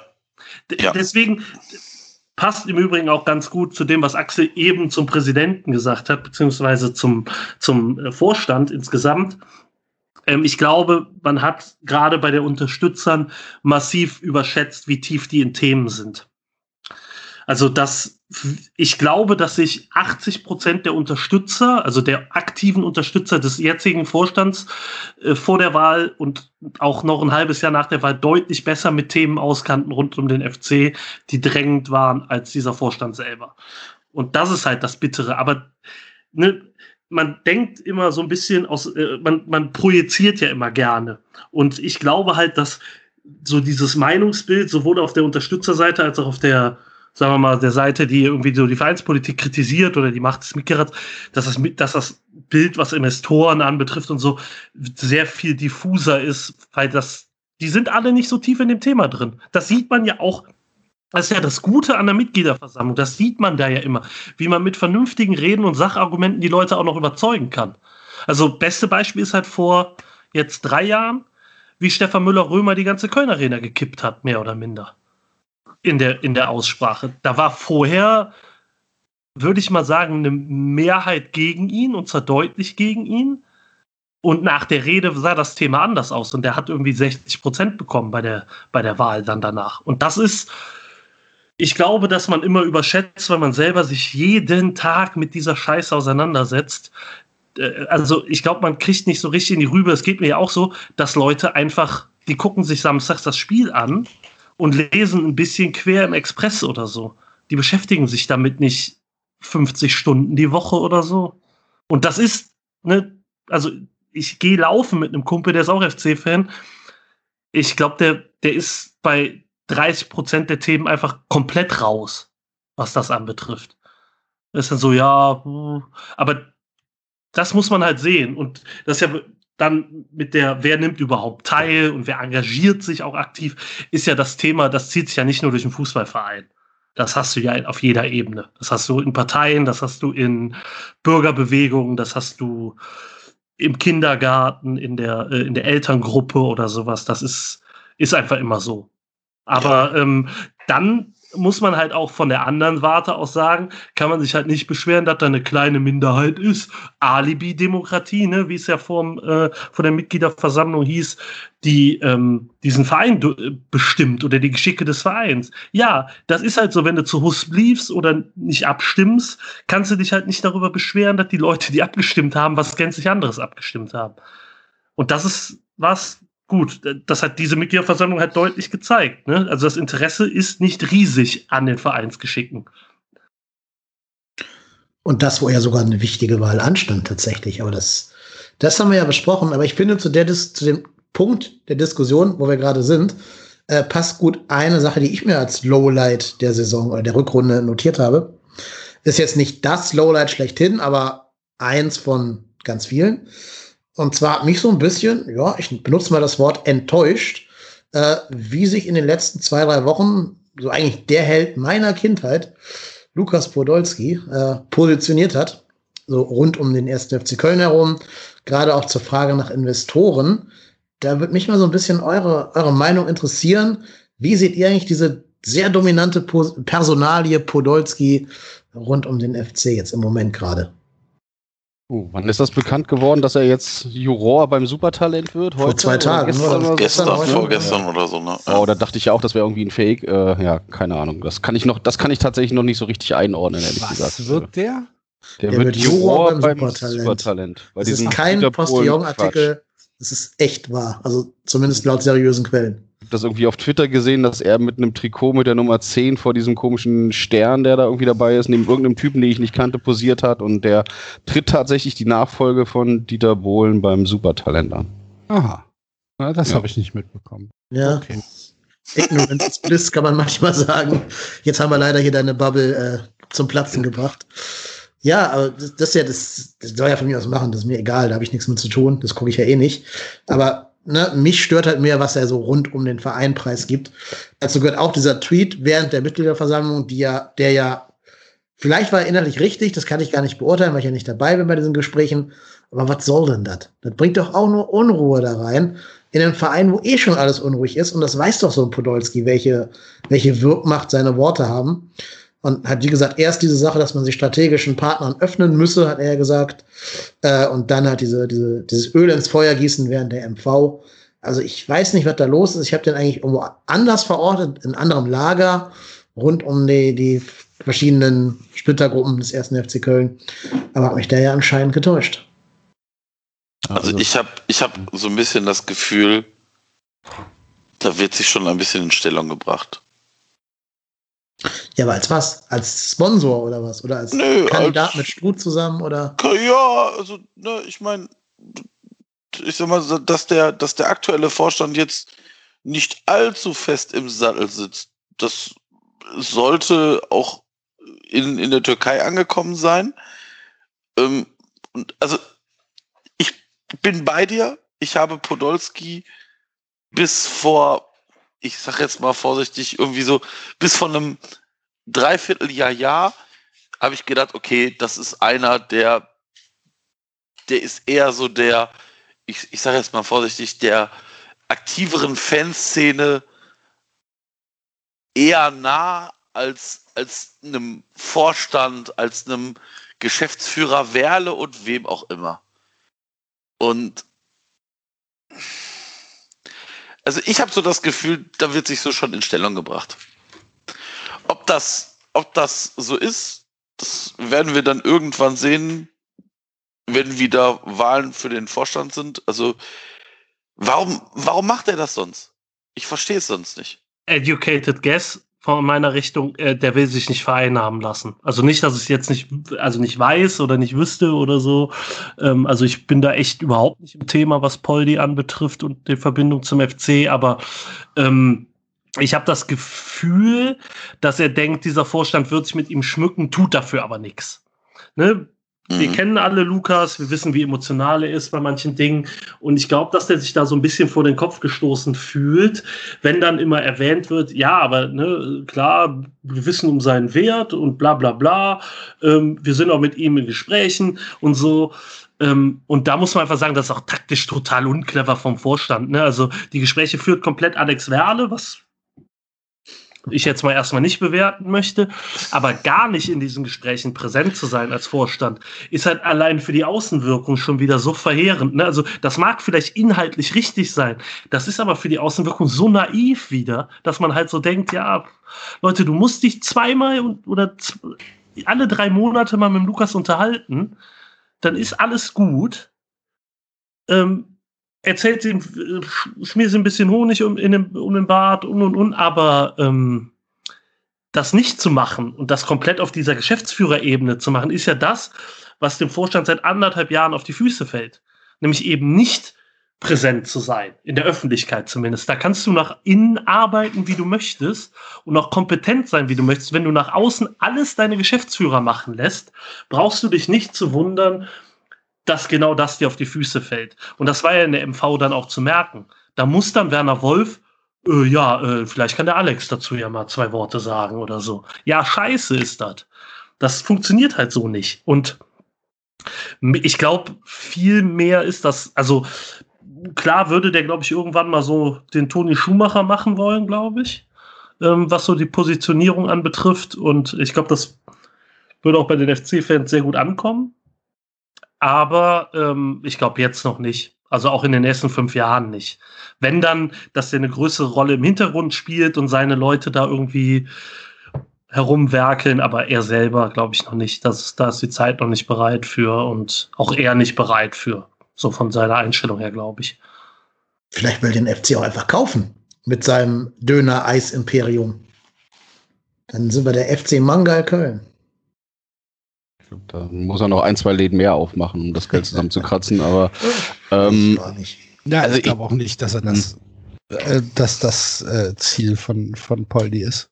Ne? Ich glaube auch, ich glaub auch ganz, ganz ehrlich, dass diese, dass diese Investorenkiste bei dem auch nicht so hoch hängt. Ich glaube, da ist es nicht gemeint, dass er jetzt irgendwie der malaysische Kronprinz einfliegt oder äh, hier irgendein Kölner Großunternehmer, das sein Geld gibt. Ich glaube, den geht's, den ging's da mehr um dieses strategische Investment. Und da sehen halt viele nicht. Da kommt dann immer das beliebte Beispiel bei den Bayern oder bei Dortmund funktioniert das ja auch.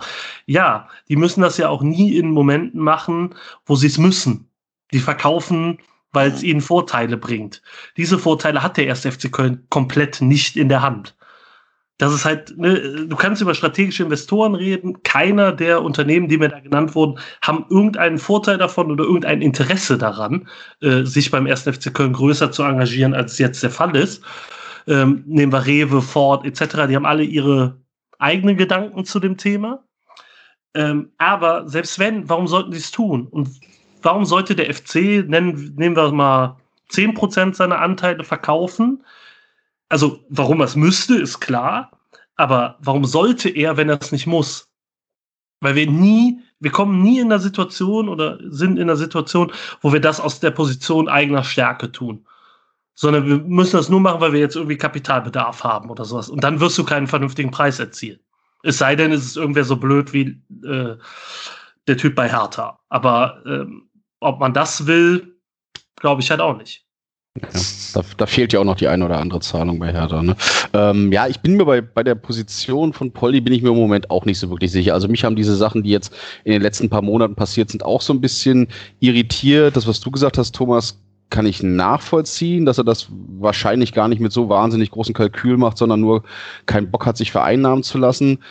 Auf der anderen Seite denke ich mir aber auch, wenn ich, wenn ich mal wieder in diese Wirtschaftsstruktur zurückgehe, ne, ich habe diesen Vorstand des Vereins und der hat Geschäftsführer, die er angestellt hat, dann ist ja eigentlich auch ein Job dieser Geschäftsführer mit den Personen um den Verein, die da wichtig sind, auch den Kontakt zu halten. Dafür stelle ich ja auch einen Geschäftsführer ein. Das sind ja keine, das sind ja keine Gesellschafter-Geschäftsführer, sondern das sind ja angestellte Fremdgeschäftsführer in dem Sinne. Und wenn, also ich weiß jetzt nicht, warum Alex Werle das macht an der Stelle, weil der ja eigentlich im Finanzbereich unterwegs sein soll. Aber so grundsätzlich, dass die Geschäftsführer das machen, finde ich ja gar nicht so verkehrt. Das Problem ist halt offensichtlich, also aus meiner Sicht, äh, wenn ich mir dann so, so, so Reaktionen auf der MV auch anschaue und auch äh, Kritiken, die ein Werle rausgelassen hat, äh, als zum Beispiel der Kaufmann damals entlassen wurde, als jetzt äh, Horst Held entlassen wurde, dass du da einen Geschäftsführer hast, der sich so denkt, boah, was wollen die denn da im Vorstand überhaupt? Ich will hier meine eigene Suppe kochen und ich mache das so, wie ich das denke und so, eigentlich so wirklich interessiert mich das gar nicht, was die im Vorstand davor erzählen. Und das ist so ein bisschen die Thematik, dass da einer offensichtlich den Kontakt hält, der aber gar nicht im Sinne des Vorstands oder im Sinne des Vereines den Kontakt hält. Das ist mein Eindruck, den ich daraus habe. Ich glaube einfach, dass man diese ganze Personalie nicht so hochkochen sollte. Ähm, Poldi ist noch ein aktiver Spieler und ja, Poldi hat ein Standing und Poldi ist halt auch jemand, der in seinen Tweets manchmal ja äh, auch niemanden drüber gucken lässt, der dann vielleicht sagt, hm, schlaf noch mal eine Nacht drüber oder so, sondern er haut die dann halt auch raus, so wie wir alle das machen.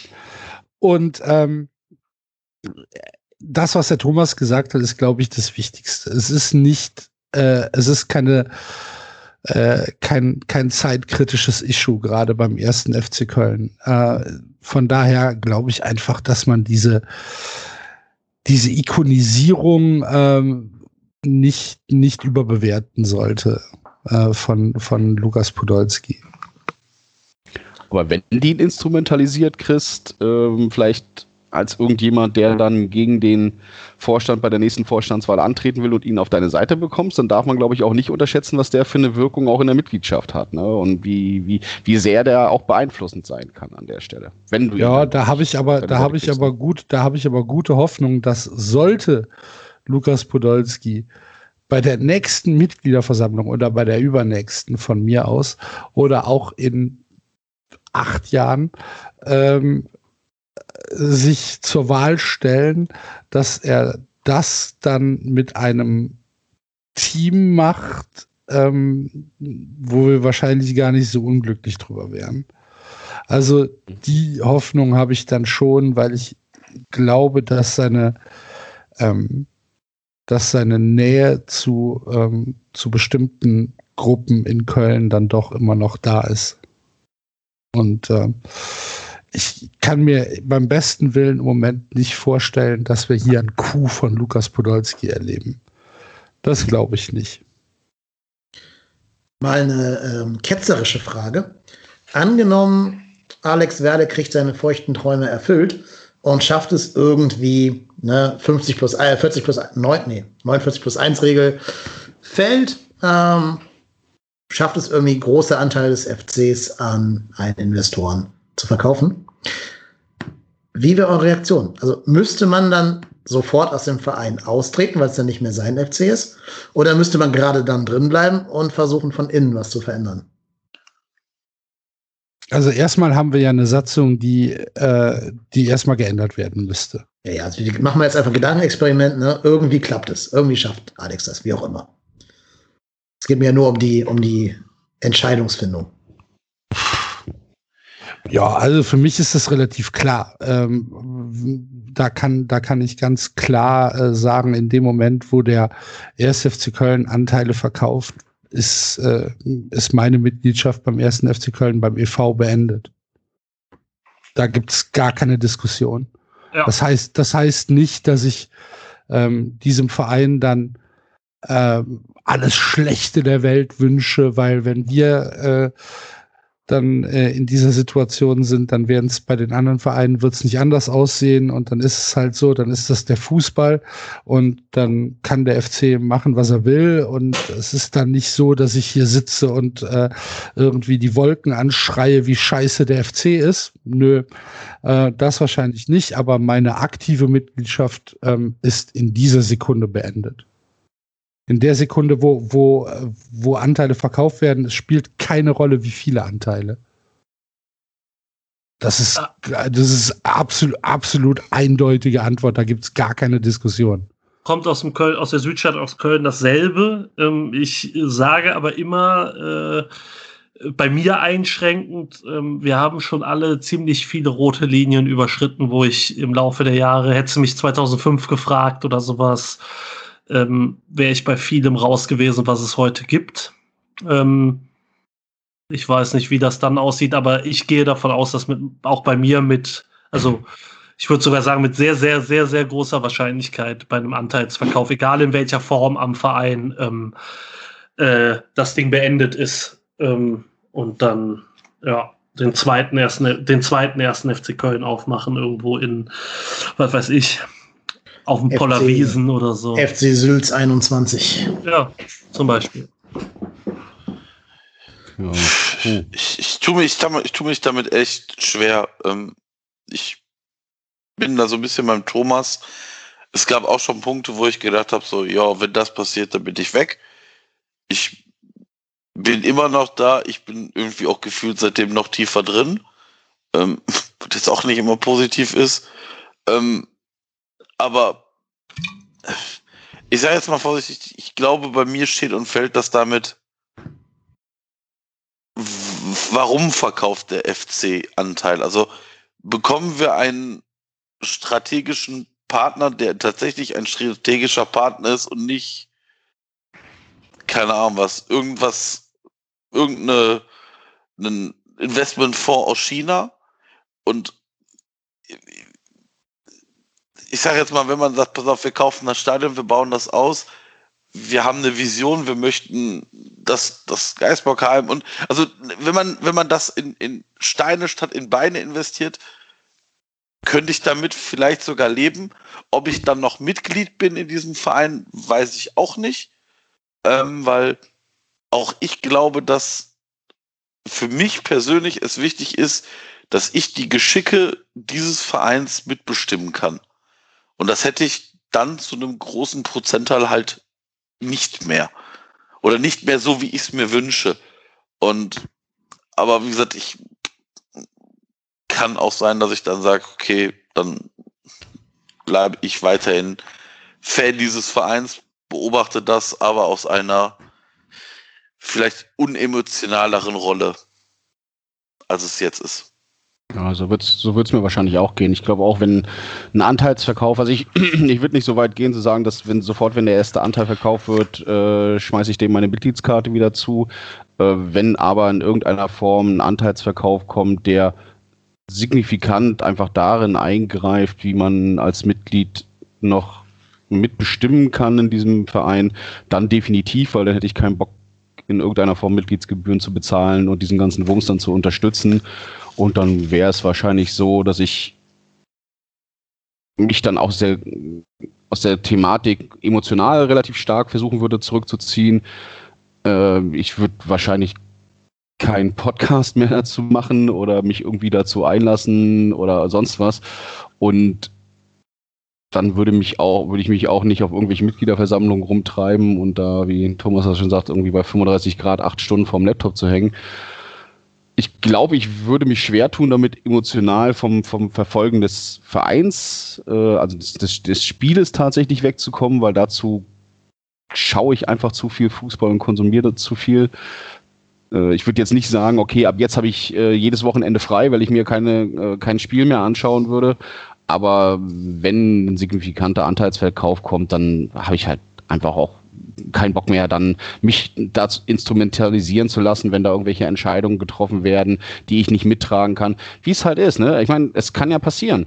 Wir haben ja diese Mehrheitsverhältnisse angesprochen, wer äh, beteiligt sich aktiv und wenn die Mehrheit im Verein sagt, die wollen das machen, weil denen der sportliche Ver äh, Erfolg so viel wichtiger ist, dann ist das halt eine Demokratie. Da muss man das halt, muss man halt einfach mit leben, aber man muss halt dann seine persönlichen Konsequenzen daraus ziehen. Und meine wäre dann, dass ich zumindest nicht mehr eine Mitgliedskarte haben wollen würde, wo Mitglied des 1. FC Köln draufsteht.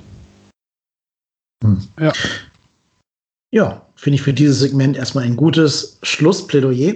Sollen wir mal ein bisschen zurückkommen zum sportlichen Ablauf der vergangenen Saison, weil da haben wir noch gar nicht alles, was auf dem Rasen geschehen ist, äh, komplett rund gemacht. Und da haben wir uns überlegt, dass wir uns auch mal ein bisschen kritisch mit den Neuzugängen der abgelaufenen Saison auseinandersetzen wollen.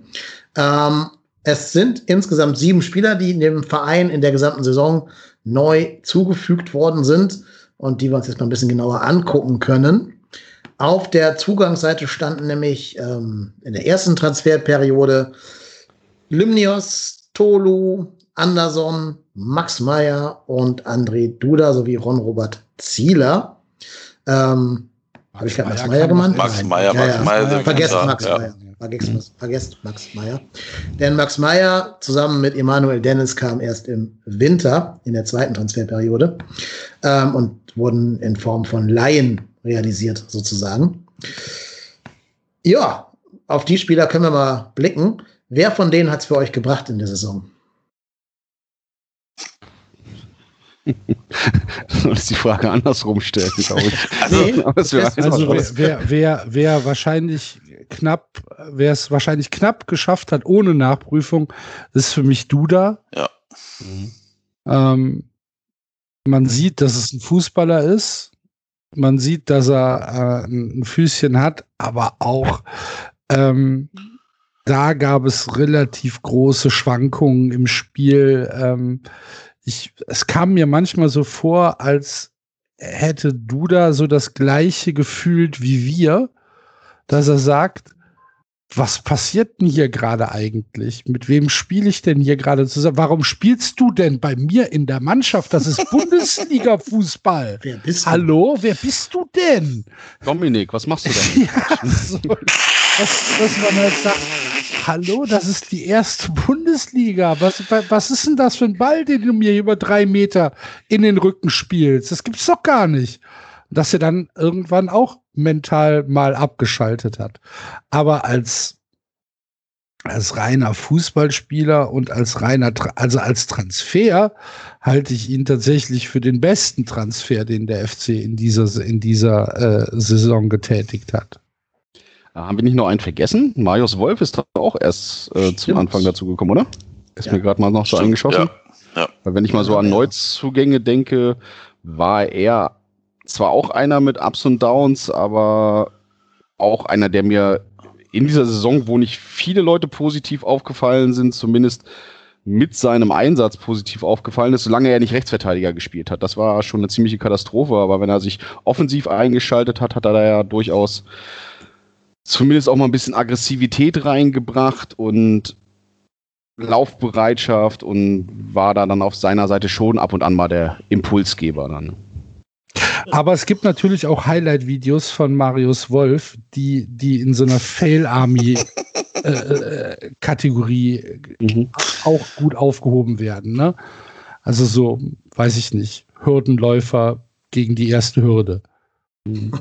so in dieser Kategorie. Weil, ja, weil genau bei den, bei den als Rechtsverteidiger hat er sich keinen Gefallen getan, ja, das stimmt. Ja. Was ich gerade bei den beiden Personalien finde, ne, die Punkte, ich sehe das genauso wie ihr beiden.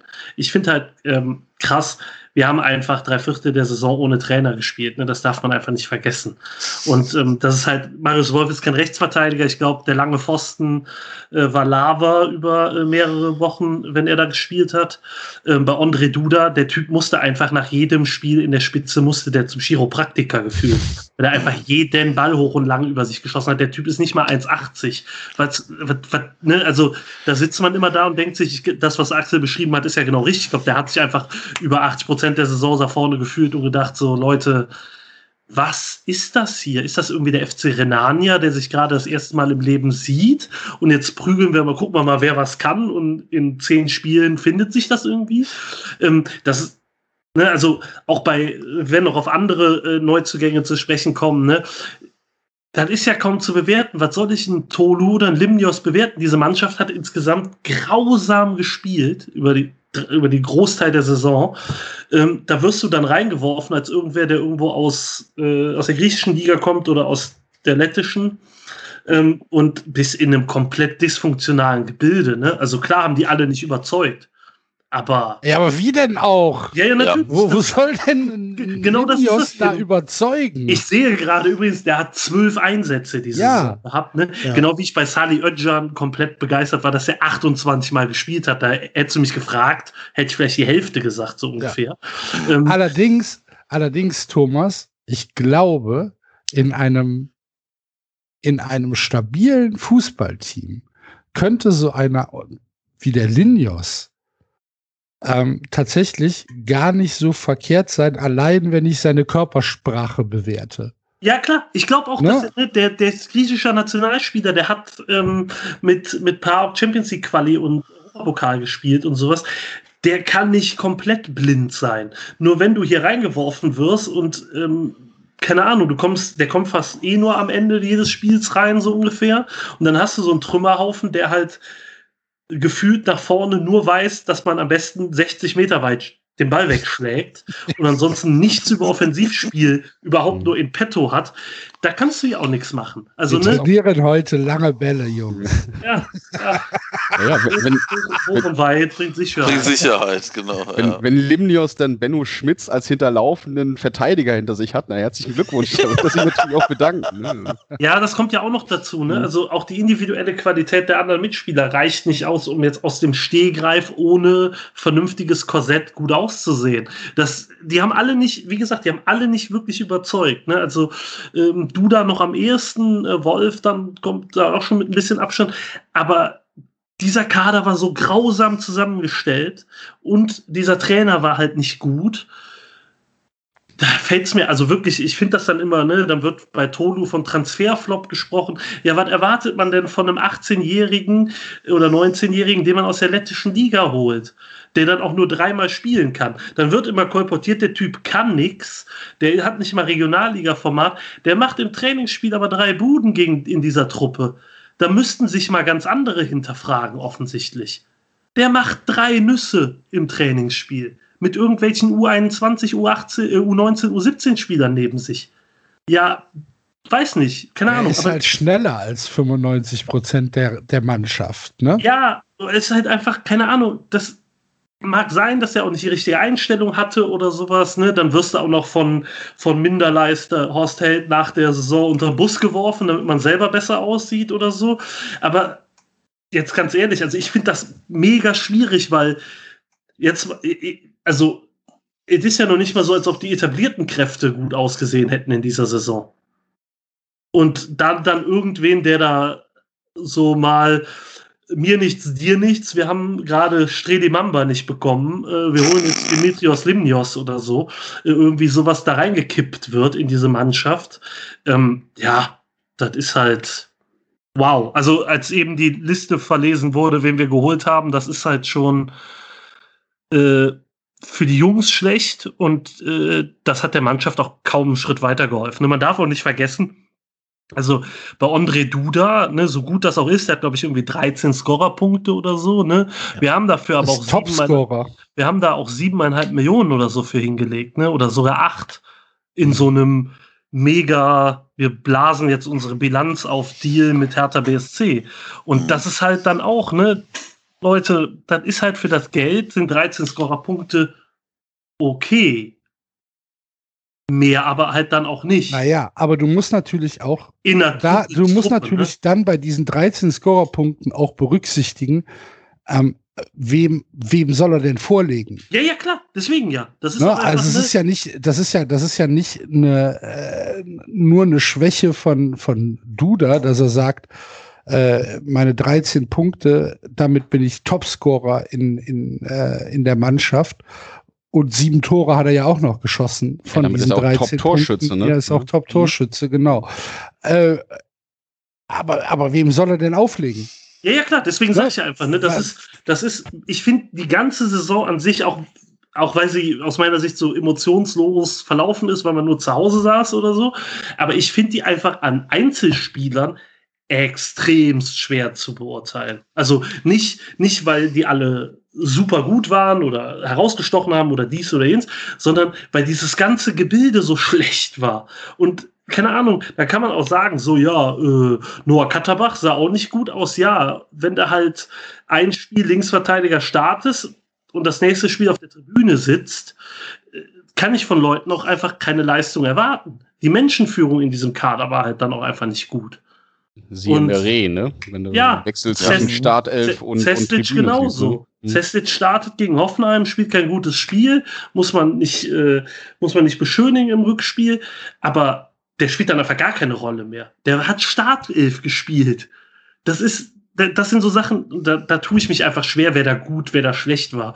Ne? Also auch bei den Etablierten. Es gibt, glaube ich, ein, zwei Lichtblicke, da werden wir ja später, glaube ich, noch zu kommen, aber äh, ansonsten von den, dieser Kader ist einfach so schlecht gestaltet gewesen, dass ich da keinem Einzelnen irgendwie sagen will, so, wat ne Fritte. Sondern, Weißt du, weißt du, wer laut Kickernoten der Topspieler der Saison ist beim FC, Thomas? Ich, ich weiß es. ist Timo es, Horn, ist es, ist es nicht immer der Torwart bei einer Mannschaft? Also Ja. kann es ja nur wahrscheinlich. Vor allem, wenn Frank Lucian die Noten macht.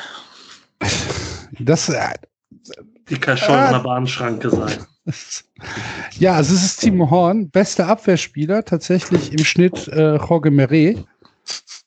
Äh, bester Mittelfeldspieler Jonas Hector, bester Stürmer äh, Sebast der war gut. Sebastian Andersen mit einer 4 im Schnitt. ja gut, aus Mangel an Konkurrenz wahrscheinlich. Ja, tatsächlich. Äh, Timo Horn ist die, äh, der einzige äh, FC-Spieler, der eine 2 in der Note vorne stehen hat. Ja, vor allen Dingen auch nur nah dran, ne? wahrscheinlich der Einzige. Ich glaube, der war sogar fünfmal in der Elf des Tages oder so beim Kicker. Also da muss man auch ein bisschen mit Vorsicht genießen. Er war aber tatsächlich besser als letztes Jahr. das ist Ja. richtig. Er ist auch ein bisschen schlanker als letztes Jahr, alles klar. Aber da sind die Noten beim Kicker teilweise aber Lobby, auch Lobbyarbeit. Das darf man auch nicht vergessen. Für gewisse Spielerberater und deren Interessen und sowas. Also die Kickernoten würde ich mit Vorsicht Ja, aber wenn man sich nicht mehr auf die Kickernoten verlassen kann, ne? wie will Armin Fee denn dann noch einen Kader planen? Ja, wobei äh, das, was jetzt im Kader gerade Spielerwert hat, kommt sogar von Armin Fee tatsächlich. Ne? Also zumindest war Armin Fee im Amt, als sie verpflichtet wurden. Ja, richtig. Genau. Nen- kann so kann nennen wir es mal so, ja. Er hat zumindest nicht verhindert, genau, ja. Ähm, ja, alles richtig. Ich habe im, ich weiß nicht, entweder war es bei euch, Thomas, oder vielleicht sogar bei der Konkurrenz, weiß ich nicht. Da habe ich über André Duda irgendwo den schönen Begriff Dudaismen gelesen. Er zeigt Dudaismen und ich finde das sehr, sehr passend. Also es gibt wenig Spieler, die so zwischen Genie und Wahnsinn pendeln wie André Duda. Ähm, was er kann, sieht man, glaube ich, ein bisschen jetzt in, bei der EM in der slowakischen Nationalmannschaft, wo er einfach nicht neben einem Dominik Drexler spielen muss, sondern neben Marek Hamschik. Ähm, das ist ein anderes Kaliber dann, wo du da auch nicht der eine Fokusspieler ist und einfach quasi der, der um den Superstar herum so ein bisschen seine Kreise ziehen kann. Äh, ganz anderer Spieler gewesen bei der EM, dadurch, dass er einfach eine ganz andere Rolle und auch viel weniger Fokus auf sich hatte und hat sogar in dem Slowe slowenischen Kader teilweise auch die falschen Neuen gespielt. Aber viel effizienter als bei uns, alleine weil die halt nicht 30 Flanken von außen reingepöllert haben, sondern er eben nicht abwechseln konnte mit dem erwähnten Hamschick und auch mit anderen slowakischen Spielern, die ich jetzt nicht namentlich benennen kann. Ähm, in dem frag jungen mich grad, ich frage mich gerade, um welchen Superstar beim 1. FC Köln er sich herum dann kreisen soll in der nächsten Saison. Nö, das ist ja das Problem, das kann er da eben nicht. Ne? Also halt bestenfalls um Marc Uth, wenn er halt irgendwie sagst, so, den bauen wir da als zweiten hängenden Stürmer neben ihn ein oder sowas. Ist jetzt kein Superstar, aber der könnte halt so ähnlich eine Rolle übernehmen. Ähm, witzigerweise, das, was, was, was Hamdzik gespielt hat bei den ähm, Slowenen, hat bei uns am ehesten Jonas Hector gespielt in der Slowaken. Slowaken, egal, bei denen da halt, wo, wo du da dazu gehört. Ähm, hat am ersten bei uns Jonas Hector gespielt, also dieses vorstoßende Mittelfeld-Element. Ähm, kann natürlich auch nicht jetzt über drei, 34 Spieltage von Hector erwarten, dass er dieses Pensum abspielt. Aber mit einem guten Trainer, und für den halte ich ja Steffen Baumgart, glaube ich, dass man aus André Duda auch noch ein bisschen was rauskitzeln kann tatsächlich. Ähm, er muss da natürlich auch Konstanz reinbringen. Ne? Also, ihr habt schon gesagt, sieben Tore, sechs Vorlagen ist überhaupt gar nicht schlecht für diese, für diese Truppe, in der er da gespielt hat und auch gerade bei fehlendem Fokus und so. Da kam natürlich auch, ich glaube, fünf oder vier Elfmeter von diesen sieben Toren mit dazu. Natürlich muss man erstmal auch machen, klar, keine Frage. Nur Duda wäre zu einer, wo ich sage, obwohl der jetzt auch nicht ähm, mit 26 nicht mehr kein Jungspieler ist, aber trotzdem eben noch Entwicklungspotenzial nach oben hat, dass vielleicht ein Trainer, der weiß, was er will, aus ihm rauskitzeln kann, äh, tatsächlich. Von Marius Wolf bin ich ehrlich, bin ich enttäuscht. Ähm, bei dem, was er kann, was er auch am Ball kann und was er auch an Einsatz liefert, ist seine Bilanz einfach zu wenig. Der, der, hat bei Dortmund gespielt, der hatte bei Frankfurt seine Breakout-Season damals. Also da muss halt mehr bei rumkommen, weil immer nur zu sagen, der Einsatz stimmt, finde ich. Aber ist das bei Wolf nicht eigentlich auch so, dass der tatsächlich nur richtig eine richtig gute Saison in seiner Karriere bisher hatte? Ja. Also ich sag mal so, der war bei äh, Hannover, war der davor, ne? Vor Frankfurt? Ich glaube sogar in der Reserve von Hannover nur, ne? 1860, Hannover, Frankfurt, Dortmund Ja. ist seine Transfer. Also ich, ich sag mal, in Hannover war das, soweit ich mich, glaube ich, erinnern kann, okay. Dann ist er nach Frankfurt gegangen und hat da eine Monstersaison abgeliefert und ist dann gegangen. Und ich sage jetzt mal vorsichtig, das hat ja Gründe, wieso er jetzt zweimal ausgeliehen war. Er war zur Härte ausgeliehen, hat da jetzt auch nicht die Riesenbäume ausgerissen und bei uns jetzt auch nicht. Also nochmal, das ist jetzt sicherlich nicht der allerschlechteste Spieler, den wir im Kader hatten, aber also für das, was er vielleicht auch von sich selber erwartet, war es mir auch ein bisschen wenig. Ja, vor allen Dingen, ich bin jetzt gar nicht an seiner Vorsaison dabei, Frankfurt messen. In der guten Saison hat er fünf Tore und neun Vorlagen in 28 Bundesligaspielen äh, geschafft für, für Frankfurt. Aber mir geht's ja eher darum, was er halt für ein Potenzial hat. Also was er kann, wie er den Ball behandelt, was er so an Geschwindigkeit und an Physis mitbringt. Der war ja unser schnellster Spieler, noch vor Easy teilweise. Ähm, und ich denke halt für jemanden, der so viele Anlagen hat und so viel Odonko war Potenzial auch hat. schnell. Ja, aber Odonko konnte den Ball halt nicht Ja. behandeln. Das kann Genau. Marius Wolf halt schon. Ich, bam. Wir haben halt kein, wir haben halt kein Oliver Neuville in der Mitte. Ja. nee, aber also, der hat ja schon eine gute Ballbehandlung, der Marius Wolf. Der hat, wie gesagt, eine gute Physis, der ist nicht klein, der ist schnell. Da, da muss da mehr bei rausspringen, als die zwei Tore, er da fabriziert hat. Im selben Spiel auch noch. Und drei Assists. Das in 31 Spielen. Selbst wenn du jetzt die Rechtsverteidigerspiele rausnimmst, dann hast du immer noch irgendwie, weiß ich nicht, 15, 16 Stürmerspiele. Dafür ist mir das halt echt zu wenig. Aber wenn du siehst, dass der, was hattest du gesagt, neun, äh, neun Tore oder neun Assists und fünf Tore gemacht hat in seiner besten Saison, Genau. in 14, 28. naja, in 28 Spielen, na, dann wäre er gerade mal knapp, wenn er das bei uns projiziert hätte, gerade mal knapp ein Scorerpunkt vor Duda jetzt an der Stelle. Ne? Also, und das in seiner Top-Saison. Also ich weiß nicht, ich fand's ganz okay, also jetzt mal die, die, die, die Rechtsverteidigerspiele ausgeklammert, weil da du hast gesehen, dass er sich da wie ein, wie ein, wie ein, wie ein Einbeiniger bewegt, wenn er auf der Rechtsverteidigerposition unterwegs ist. Der hat den äh, Zug irgendwo gehabt und hat da auch ein bisschen, ein bisschen Alarm gemacht auf seiner Seite. Aber ich glaube jetzt auch, ich glaube, da fällt es auch ähnlich rein in das, was, was, was Thomas vorhin gesagt hat. Wenn du halt so ein Gebilde hast, was nicht funktioniert, wenn du einen Fokus auf Flanken hast, aber überhaupt gar keinen Zielspieler in der Mitte und einen, einen, Duda, der da auf der falschen Neun rumspringen muss, dann irgendwie kriegst du dann ja auch nicht mehr so viel bewegt. Selbst wenn du da mal einen guten Ansatz hast, wenn dich dein, dein äh, defensiver Spieler dann irgendwie nicht hinterläuft oder du da nicht vernünftig in, äh, in die Position reinkommst, hat er sich dann halt einfach auch ganz häufig eingereiht in, in, in die Grütze, die wir gespielt haben. Er war stets bemüht, schreiben wir in sein Arbeitszeugnis rein. Tja, sollen wir noch über andere Einzelpersonen reden? Also wir haben ja Tolo und Lim ja schon gesagt, dass die keine Chance hatten. Aber was machen wir denn aus der Personalie Anderson? Am Endeffekt kann er sich ja in, ins Stammbuch schreiben, er hat den ersten FC Köln gerettet gegen Kiel in dem Rückspiel der Relegation. Aber tja, ist ein Spiel, bei dem er was gerissen hat, ist das genug, oder? Kann er auch was dafür für seine Halbinvalidität? Ich weiß es ja alles nicht. Nee, also dafür kann er sicherlich nicht. Also da fragt man sich, also wenn es tatsächlich, wenn die tatsächlich der Fortbestand der Karriere aktuell auf der Kippe steht und es eher schlecht als gut aussieht, dann frage ich mich, ob das dieses Ding, diese Trainingsverletzung mit Sali Özcan war oder ob man oder ob man vielleicht mal darüber nachdenken sollte, den Medizincheck vielleicht andersweitig zu vergeben. Weil ich meine, wir haben ja heute auch einen Medizincheck gehabt mit vielleicht einem Spieler, der vielleicht auch durchaus das ein oder andere Paket schon auf dem Rücken hat, verletzungstechnisch. Da habe ich jetzt schon Schweißpein auf der Stirn. Ich nicht, weil der ist ablösefrei gekommen und Andersen hat 6 Millionen Euro gekostet. Ja, ja gut, aber wir haben jetzt auch noch weniger Geld. Ne? Mhm. Und bei unserem Talent gehen wir jetzt Mire ab und dann äh, wird Bornau noch abgegeben und dann ist Hübers der einzige rechte Innenverteidiger und bricht sich dann auch das Knie. Also ich würde es uns zutrauen oder hätte es uns zumindest in der Vergangenheit zugetraut. Also ich weiß nicht so richtig mit der medizinischen Abteilung, da erlaube ich mir tatsächlich nicht, kann ich mir wirklich nicht ein Urteil drüber erlauben, weil ich meine, da wurden ja auch Thematiken rausgefiltert, wenn ich mich damals an das Thema Hosina erinnere, wo sie da diesen Tumor gefunden haben oder auch ähm, Mamba ist ja auch nicht gekommen, weil der durch den Medizincheck durchgefallen ist. Ich habe weiß nicht genau, also es wird ja dann auch immer im Nachgang wird ja auch immer gerne kolportiert, ja, Andersen hatte da schon bei Union Probleme mit dem Knie. Ich kann mir nicht vorstellen, dass die den nicht vernünftig genug untersucht haben. Die haben wahrscheinlich eine Risikoabwägung gemacht. Die haben wahrscheinlich aber auch eine Risikoabwägung gemacht vor dem Hintergrund.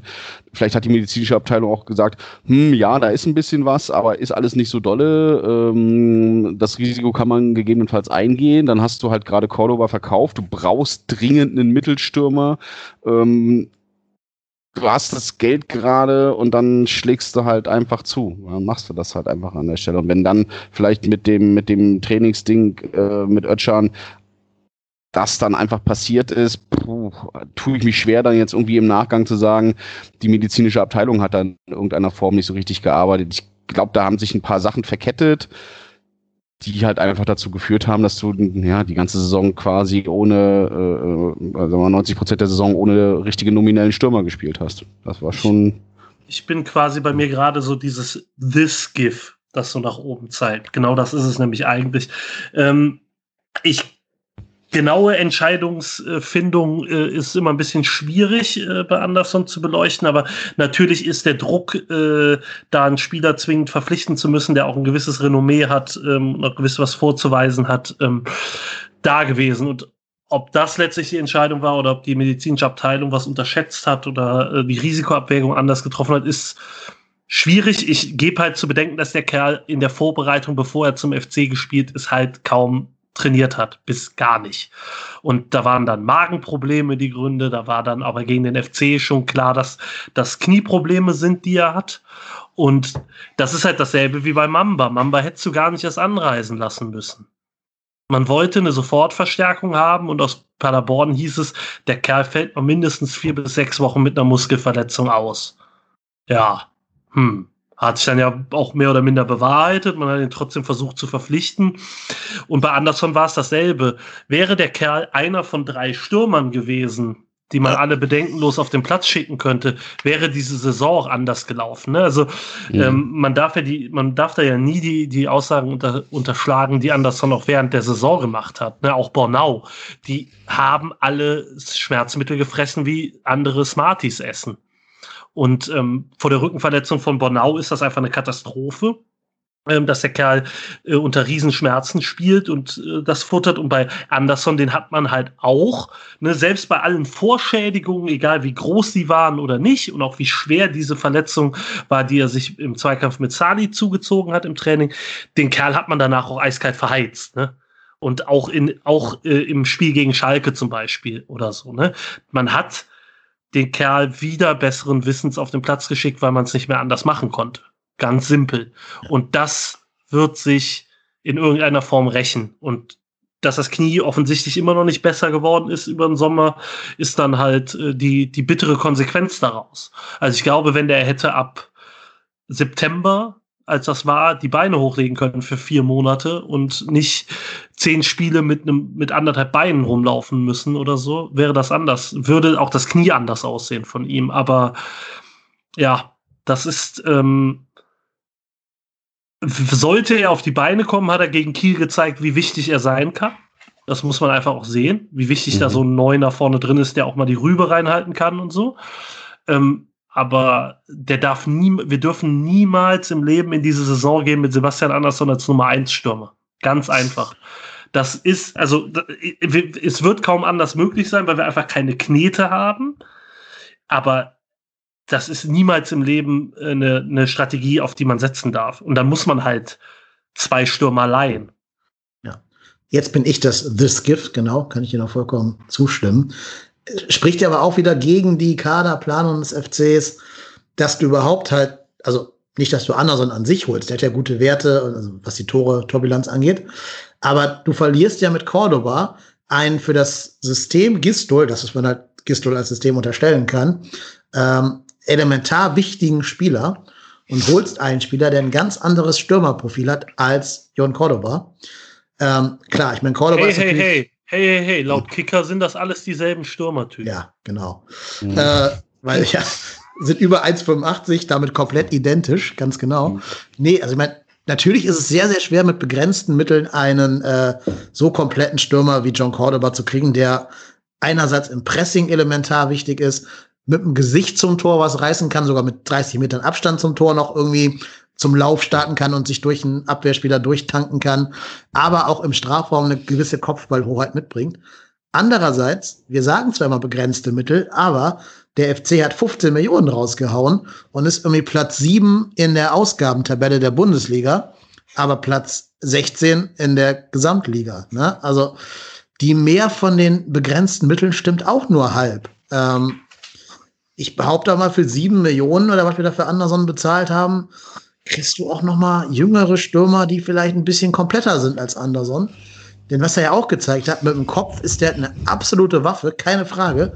Da reichen sogar 70 Prozent Fitness, um Kiel da drei Kopfballtore einzuschenken. Mit den Füßen kann der aber nicht viel. Ne? Also Ball am Fuß ist bei Anderson immer gleich vergebene Torschance. Ähm, oder wie äh, Motoris das bei uns gesagt hat, schwacher Fuß, beide. Also insofern. Aber es kommt ja auch auf den Zeitpunkt der Verpflichtung an. Ja, aber das Profil ja. ist ja unabhängig vom Zeitpunkt, oder? Also was er mitbringt. Ja, nee, aber der FC hatte ja zu dem keine Zeitpunkt Zeit der Verpflichtung von Anderson halt einfach keine Zeit mehr. Mhm. Aber, ja, da, aber da, um da reinzugrätschen, ne? Das hat der Verein selber verbockt. Ja, selbstverständlich. Das ist halt nicht, das ist halt nicht dieses, dieses, mhm. ne, die hatten keine Zeit mehr. Sie wollten da mehr raushauen aus der Cordoba-Sache, als sie hätten kriegen können und haben am Ende halt äh, überall. Ja, aber Song Thomas, dass, der, dass Cordoba die gesamte Vorbereitung noch beim FC spielt, dass das gesamte Spiel des FC auf äh, Jon Cordoba abgestimmt war, das ist ja nun mal Fakt. Ja, ja, natürlich. Deswegen so, und dass, du, und dass du dann, und dass du dann, äh, äh, wann war es? Zwei Wochen vor Bundesliga-Start, mhm. eine Woche vor Pokal? Ja. Irgendwie nee, so? Die Woche nach Pokal. Die, die Woche nach die Woche nach Pokal, Pokal sogar. Pokal ist ja. er kurzfristig aus dem Kader genommen worden. Ja. Stimmt, da so. war er ja sogar noch im Kader, ja. Und, okay. und, und dann hast du halt einfach, und dann guckst du, dann guckt Horst halt auf den Plan und guckt, hm, jetzt müssen wir noch einen für vorne haben, wo Jon Cordoba jetzt weg ist. Und dann ist halt Anderson fast schon die einzige Lösung gewesen. Weil so viele Stürmer sind dann nicht mehr, sind dann nicht mehr da. Ja, ja, völlig klar. Sehe ich, sehe ich genauso. Und man darf ja auch nicht vergessen, auch bei der kompletten Planlosigkeit des ersten FC Köln, ne? Ähm, man wollte Stredi Mamba holen, hat den nicht geholt, aus Verletzungsgründen, und holt dann Tolu. Das wären dann vielleicht für den Kicker auch die zwei identischen Stürmertypen. Aber das ist ja, da sieht man ja einfach, wie völlig wahllos dazugegriffen wurde. Und die Kritik ist ja auch richtig mit, mit das Cordoba und Anderson sind völlig andere Spielertypen, völlig andere Spielweise, die du mit denen spielen musst. Und ähm, auch das ist äh, Sebastian ja nicht zugute gekommen. Also, wenn er ja eins nicht ist, dann ist es der dynamische, der vorne den Ball hält und dann die Ein-Mann-Maschine, ne, die Ein-Mann-Armee, die dann äh, die ganze Verteidigung auseinanderbricht, sondern der hält die Bälle gut, der ist körperlich robust und kann dann weiterleiten auf Leute, die nachkommen. Nur wenn 40 Meter weit keiner ist, was soll er machen? Und du hast ja nicht mal einen Spieler im Kader, der für seine Flankenschärfe jetzt bekannt wäre, ne? Also du musst ja eigentlich, wenn du Anderson holst, auch deinen eigenen Trimmel dir holen, damit auch irgendwer den füttern kann. Weil ja zu dem jo. Zeitpunkt auch schon bekannt war, dass keins äh, lange ausfallen würde. Und dann hast du auch keinen, der da irgendwie groß Flanken schlagen kann von der Qualität her. Das war wahrscheinlich aber auch der Versuch Limnios ein Stück weit als Flügelspieler, ne? Dass du den. Wobei der ja auch mehr so der dribbelnde Nadelspieler ja. ist, nicht der Flankengeber, ne? Das also ja wir Spiele, so dass wir Spiele zwischendrin hatten, wo da, wo da, wo da absolute Graupendinger von links und rechts in den Strafraum reingesegelt sind, wo zudem noch nicht mal einer stand, der irgendwas hätte potenziell abnehmen können. Ich glaube, das haben wir ja ein paar Mal gesehen in dieser Saison. Ne? Also das war schon, ja, war schon, war schon gruselig ein Stück weit. Ähm, und aber es war tatsächlich, ich glaube auch tatsächlich, dass es dieses, dieses Thema war, dass ein Horst Held dann in dem Moment, wo feststand, dass, dass äh, John Cordoba weg ist, war wahrscheinlich die Hauptmaxime, ich muss jemand, also ich habe jetzt meinen wichtigsten Stürmer verloren und verkauft und ich muss jemanden holen, der in der Bundesliga schon nachgewiesen hat, dass der da knipsen kann und dass der mir potenziell irgendwas zwischen fünf bis zwölf Tore bringt. Und da sehe ich auch, da war wahrscheinlich Anderson die einzige Variante, die man sich mit den Mitteln, die man dann hatte, zu dem Zeitpunkt, nachdem man ja die Hälfte von dem Transfergeld, was man für Cordoba bekommen hat, dann ja schon direkt äh, reinvestiert hat in Duda, war das wahrscheinlich die einzige Option, die du bekommen konntest. Wenn du natürlich mit dem Fokus rangehst. Wenn du bisschen professioneller vielleicht aufgestellt bist, dann hast du vorher schon mal geguckt und hast dich vorher schon mal informiert, weil ja relativ klar war und äh, John ja auch relativ klar gesagt hat, dass er gehen will dann musst du vielleicht nicht erst in der letzten Sekunde reagieren und hast dir vielleicht vorher schon mal irgendwie was gesichert oder eine Option oder was weiß ich. Aber wenn du dann halt so agierst, wie du da agierst, dann ist es halt Sebastian Andersen. So, läuft, heißt, das, so läuft das im Fußball nicht. Hm? Ja. Mit Plan. Ja, wegen ja, den Gremien und so, weißt du, ja. da, da zu viele Gremieneinfluss, äh, ja. Das Hauptproblem war ja einfach, dass er auch als Soforthilfe eingeplant war. Ne? Also bei dem Kniethema zu bleiben, der hat halt die Vorbereitung nicht komplett absolvieren können. Nicht ganz. Ich glaube noch nicht mal in Bruchstücken.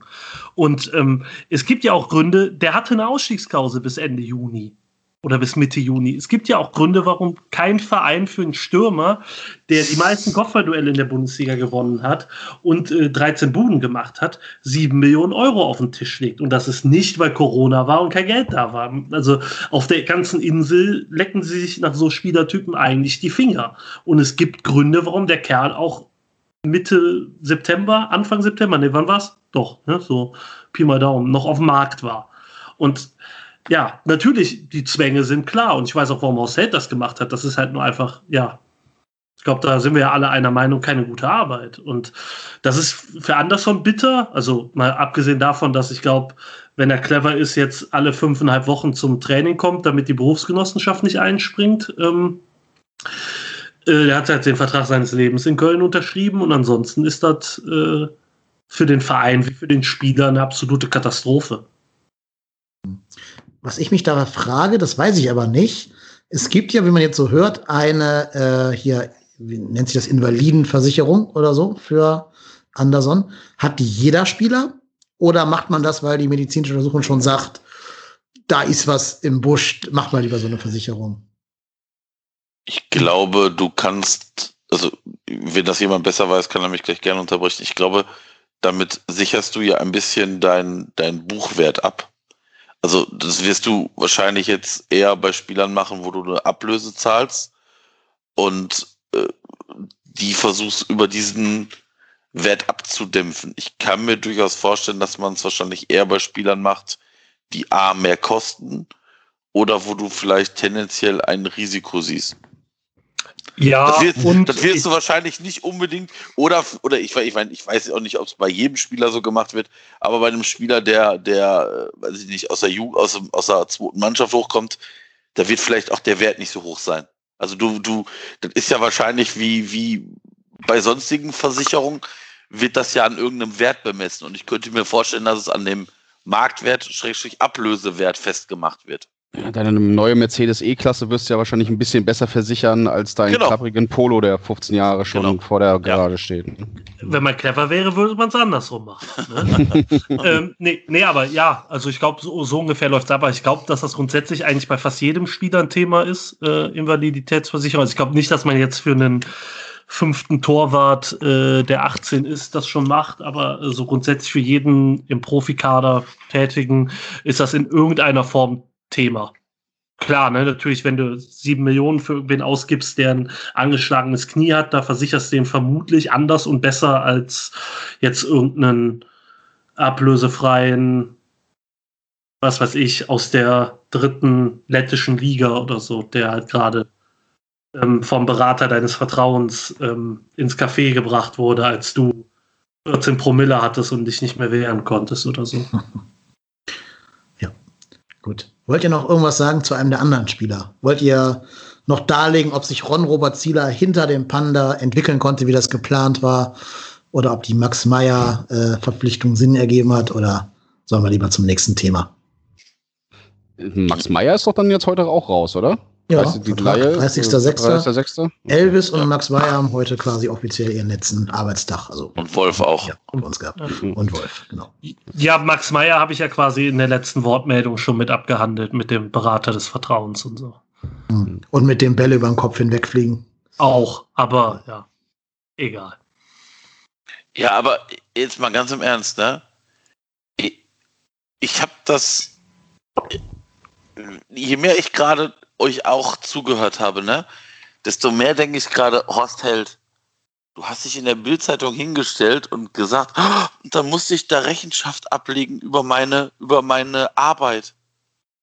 Allein, dass du eineinhalb Stunden Zeit oder irgendeine Zeit hattest, da noch Rechenschaft drüber abzulegen.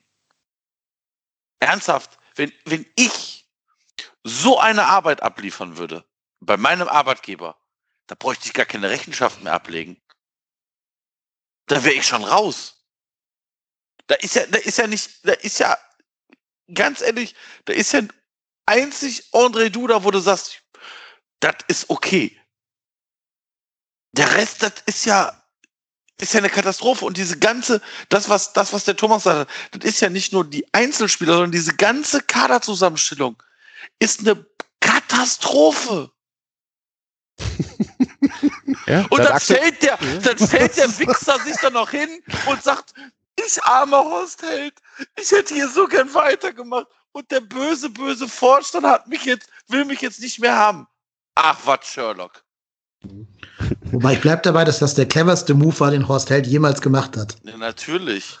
Das, das Ding ist, das Ding ist, was ich halt sage, ist, nehmen wir mal selbst, wenn die Sommertransferperiode sehr schwierig war und sehr, ne, auch von Zwängen behaftet, ne, wann geht Cordoba, für wie viel und und und.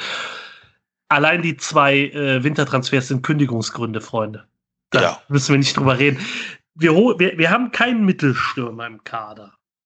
Dann holen wir einen Stürmer, nachdem ich google für das Porträt bei fc.com und die allererste Interviewaussage von ihm ist groß in der Überschrift: Ich bin kein Mittelstürmer. Danke. Da habe ich keine Fragen mehr. Und das sind alles Sachen, genau wie sein eher schwieriger Charakter, die Spielweise, die nicht zum Kader passt, etc. Alles Risiken, die Horst Held aufgezeigt wurden. Genauso Max Meyer, ne? Also ich glaube, ich weiß nicht, ob es hier war oder in anderen Podcasts oder was auch immer. Ähm, wir haben ungefähr acht nicht sonderlich schnelle, nicht sonderlich große, nicht sonderlich kopfballstarke, nicht sonderlich äh, dynamische zentrale Mittelfeldspieler. Ich weiß nicht, was Max Meyer diesem Kader hätte bringen sollen, selbst wenn er gut gespielt hätte, was nicht andere auch hätten machen müssen. Während wir auf anderen Positionen deutlich mehr Handlungsbedarf haben.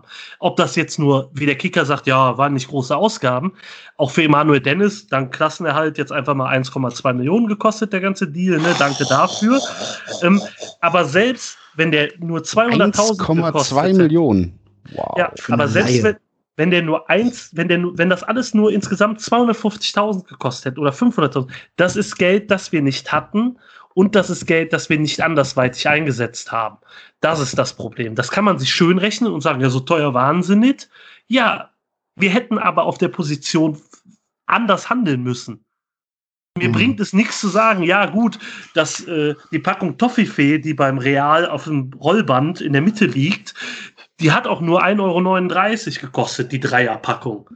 Ja, wenn ich aber zu Hause sitze und morgen nichts zu trinken habe hier in dem Haus oder sowas, bringt mir auch nichts, dass das gestern im Sonderangebot war, Toffifee, und ich mich, mir das Zeug reinballern kann und mir schlecht ist. Das bringt halt nichts. Das das ist eine Argumentationsweise, die ich nicht verstehe. Und um auf diese Fehler zu kommen, nehmen wir zum Beispiel Matolu.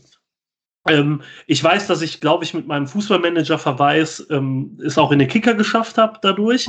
Ähm, äh, ja, es wurde irgendwie, es ist nicht so einfach, wie sich viele, die, äh, wie sich viele Home-Fußballmanager das vorstellen oder so. Das irgendwie sowas. Du, okay. Ja, ich habe ja auf Twitter geschrieben, das war ja anders gemeint. Es ist gemeint gewesen, dass ich bei, dass selbst ich bei Tolu weiß, der ist Nigerianer, der ist nicht EU-Ausländer, der darf in der regionalen Reserve gar nicht spielen. Das weiß selbst ich als jemand, der irgendwie den Fußballmanager 2013 spielt, weiß, dass das nicht funktioniert. Beim FC ist man auf das Risiko hingewiesen worden. Man hat diesen Deal trotzdem gemacht und war auch überzeugt davon, zumindest die sportliche Leitung, dass der Kerl in der Regionalliga spielen darf.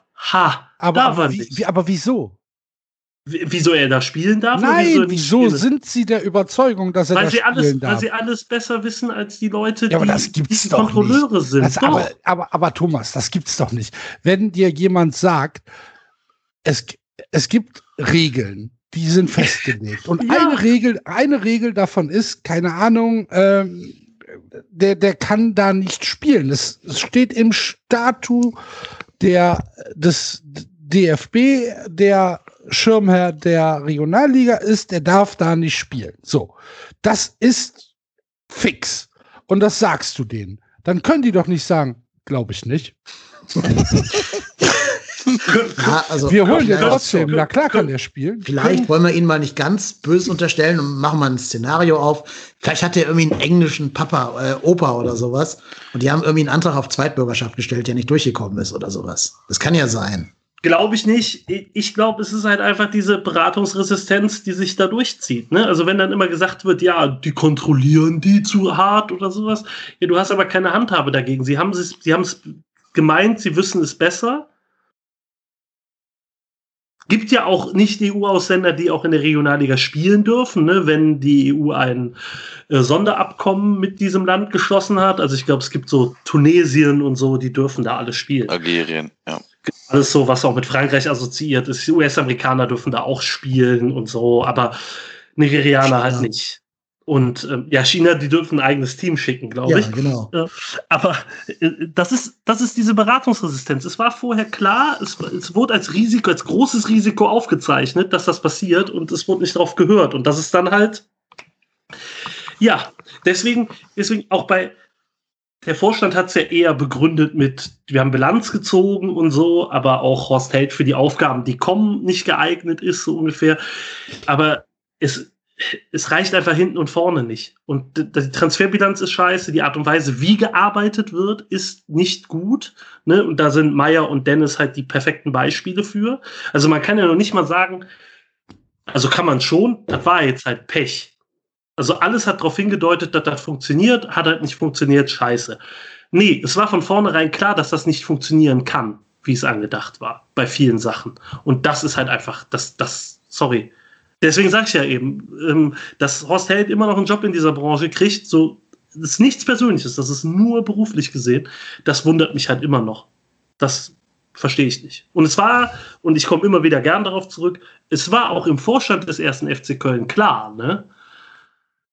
Dieser Vorstand, äh, Horst Held ist mit einem 0 zu 7 aus der ersten gemeinsamen Ausschusssitzung rausgegangen, die Personalie. Das darf man nie vergessen. Was dann da gekippt ist und alles, sei dahingestellt, aber ne, es ist nicht so, als wäre das Problem, das Horst Held in Sachen, wie arbeitet er, wie ist er, hat in diesem Verein nicht bekannt war. Und das hat dann halt durchgeschlagen, ne, jetzt, als es spitz auf Knopf war und halt auch viel verbaut. Ne? Man darf ja nicht sehen, wir haben eben über Sebastian Andersson geredet, das Geld sehen wir nicht mehr wieder. Nein, du kannst doch mit Invaliden, du kannst doch mit Invalidenversicherung kommen, wie du willst. Der Kerl hat 13 Spiele oder 14 Spiele letzte Saison gemacht. Da, da steigt dir jede Invalidenversicherung auf den, auf den Tisch. Die, es gibt öffentliche Aussagen, dass der Kerl unter Schmerzmitteln gespielt hat. Welche Invalidenversicherung soll denn da noch greifen? Mhm. Jetzt mal ernsthaft, ja, ja. keine Ahnung, da steht, da steht ja selbst der AXA-Vertreter aus Köln-Rondorf steht lachend auf und sagt, Dankeschön. Sie sind also wer nochmal? 1. FC, 1. FC Köln? Köln? Ja, äh, dann, wir melden uns. Ne? rufen Sie uns nicht an, wir rufen Sie an. Ja. Ja, es ist halt auch so ein Ding. Allein diese Schmerzmitteldiskussion im Fußball, das, das der Arne ja auch sehr unterwegs ist tragisch, dass es so kommen muss, dass du halt wirklich Menschen de facto verheizen musst und deren Gesundheit für einen Verein ruinieren musst, weil du halt denkst, dass da irgendwelche äh, Interessen größer werden als die Gesundheit von Menschen eben. Aber auch da denke ich mir, auch im Winter wären einfach andere Stürmeroptionen realistisch gewesen. Auch Leute, die schon nachgewiesen haben in der Bundesliga und die in ihren Vereinen nicht zum Zug kamen, die hätte man ausleihen können ähm, im Winter, bevor ich halt eben 1,2 Millionen für Emanuel Dennis raushaut, der, wie Thomas gerade gesagt hat, kein Mittelstürmer ist. Oder bevor ich einen Vertrag abschließe, wo ich, und da komme ich immer noch nicht drüber hinweg, wo ich Simon Terodde noch mal Geld bezahlen muss, dafür, dass der nicht aufgestiegen ist. Dafür, dass der Rückrunde keine zehn Tore mehr geschossen hat, muss ich dem jetzt Geld bezahlen, das erste FC Köln. Allein das ist schon der Kündigungsgrund, den wir jetzt schon ein paar Mal hier herbeigesprochen haben. Es ist unfassbar, was, was da gemacht wird ähm, und was von da durchkommt. Aber die kommen damit alle durch. Horst Hell kriegt auch wieder irgendeinen neuen Verein. Irgendein Hannover holt ihn dann zurück oder so. Achim Bayerlotzer und Michael Fronzek coachen nächstes Jahr in der, nächste Saison in der Champions League. Das müsst ihr euch immer vor Augen führen. Die beiden coachen Champions League und kriegen Millionengehälter. Und gerade Michael Fronzek ist die flaumigste Pflaume unter allen Pflaumen, die es gibt. Ja, egal. Also irgendwie ist diese ganze Vetternwirtschaft da jenseits von menschlichem Verstand und jenseits von irgendwelchen sachlichen Gründen. Ähm, Pakt schlägt sich, Pakt verträgt sich und eine Krähe hat der anderen keine Augen aus, keine Ahnung. Zehn Euro ins Phrasenschwein. Wenn du in der, wenn du in der Winterpause letztes Jahr mit 1,8, 2,2 Millionen Euro nach Darmstadt gefahren wärst, und gesagt hättest, pass mal auf, wir Den holen Dursun. hier Serdar ja. Dursun. Ähm, ihr habt keine Ambitionen, ihr steht irgendwie auf Platz 13, 14, ihr werdet schon nicht absteigen, ist schon okay. Äh, hier habt ihr zwei Millionen. Ja, da, sagen wir, da sagen wir aber auch zwei Millionen für einen, der in der Bundesliga nichts gerissen hat. Was machst du da, Horst? Nicht das ist, glaube ich, so eine ah, ne? Weiß ich nicht. Ich, also ich, glaub, ich glaube, du allein hätte.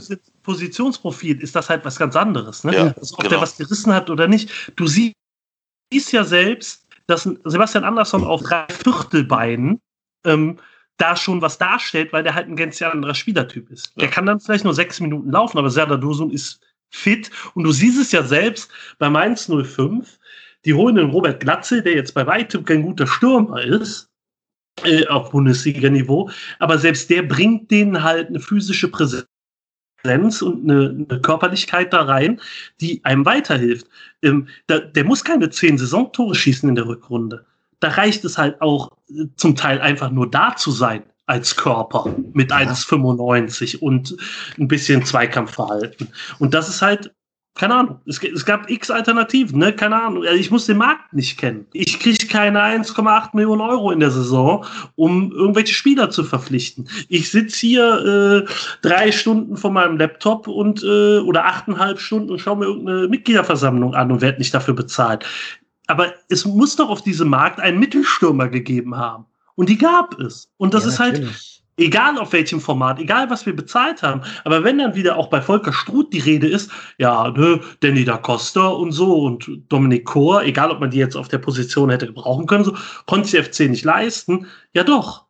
Man hätte sie sich leisten können. Man hätte sich halt den anderen Schmuh sparen müssen. Aber man hätte sie sich leisten können. Man hat, und das hat Axel ja völlig richtig gesagt, man in der Winterpause nochmal zwei Millionen auf den Tisch gelegt. Nichts Jetzt glaube ich, also ich, ich behaupte sogar, es ist jetzt rein spekulativ und so ein bisschen FIFA-Manager, klar, aber ich habe bei der EM habe ich äh, Österreich gesehen, der in dem letzten Gruppenspiel und habe gesehen, wie Michael Gregoritsch geheult hat, weil er bei Augsburg nicht mehr gespielt hat. Den hättest du für 200.000 ausleihen können. Und ich glaube, selbst der hätte mit 1,93 da vorne drin eine größere Rolle spielen können als unsere Mini-Stürmer, die da die Flanken über den Kopf gesegelt bekommen haben. Der hätten vielleicht sogar drei Tore gereicht, um uns irgendwie weg von dem Relegationsplatz zu schießen. Aber auf diese Ideen kommt man ja gar nicht. Es hat keinen Strutmann, äh, kennt Horst Held wäre vielleicht ja gar mein nicht. schönster Moment der Rückrunde gar nicht mehr dabei. Ja, das Das stimmt. war also schon gut so. das kann der Verein dir nicht antun, das stimmt. Ich, ich, ich glaube mittlerweile auch Axel scriptet die Saison einfach durch für 24-7 FC. Das kann Ja. ich mir nicht anders vorstellen. Dafür waren aber ein paar viel VR-Entscheidungen da drin. Ja, aber gut, Axel kennt das Drehbuch halt. Ne? Da ist Ja, man gut. auch entspannter, als äh, wir, die da von draußen drauf gucken und denken, Das stimmt. was hat denn sich diese Staffel wieder ausgedacht, der Otto? Sondern zack. Du musst ja auch einen Klimax einbauen, ne? Ja, Ich meine, das Drehbuch war schon Hollywood-reif, muss man ich sagen. bin schon gespannt auf die nächste Staffel, wie der Axel das nochmal toppen will. Aber gut, es gibt ja so viele Serien, die in der Schlussphase abgehaut Die haben. Genau. Lizenzentzug Kräuter Fürth. FC wird 17. und dann kriegt Kräuter Fürth keine Lizenz. Oder sowas, um das noch toppen Oder wir zu können. marschieren nach oben durch. Wer weiß. Ja, oder so. Europapokal. Bestimmt. Wir haben noch zwei Segmente, deswegen drücke ich jetzt mal ein bisschen auf die Tube hier in meiner Funktion als Moderator. Wir müssen noch zwei Awards vergeben. Und zwar einmal den Spieler der Saison Award. Da bin ich jetzt mal sehr gespannt auf eure Nominierungen. Wir können dann nachher gerne demokratisch einen bestimmen oder lassen einfach alle fünf nebeneinander stehen. Vielleicht wird es auch viermal der gleiche Spieler, ich weiß es nicht. Reik, willst du gerne mal mit deinem Spieler der Saison einfach mal loslegen?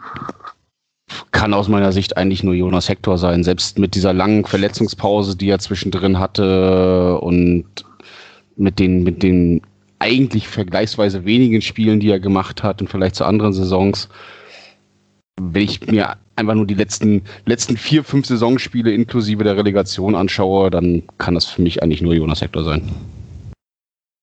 Muss es ein FC-Spieler sein?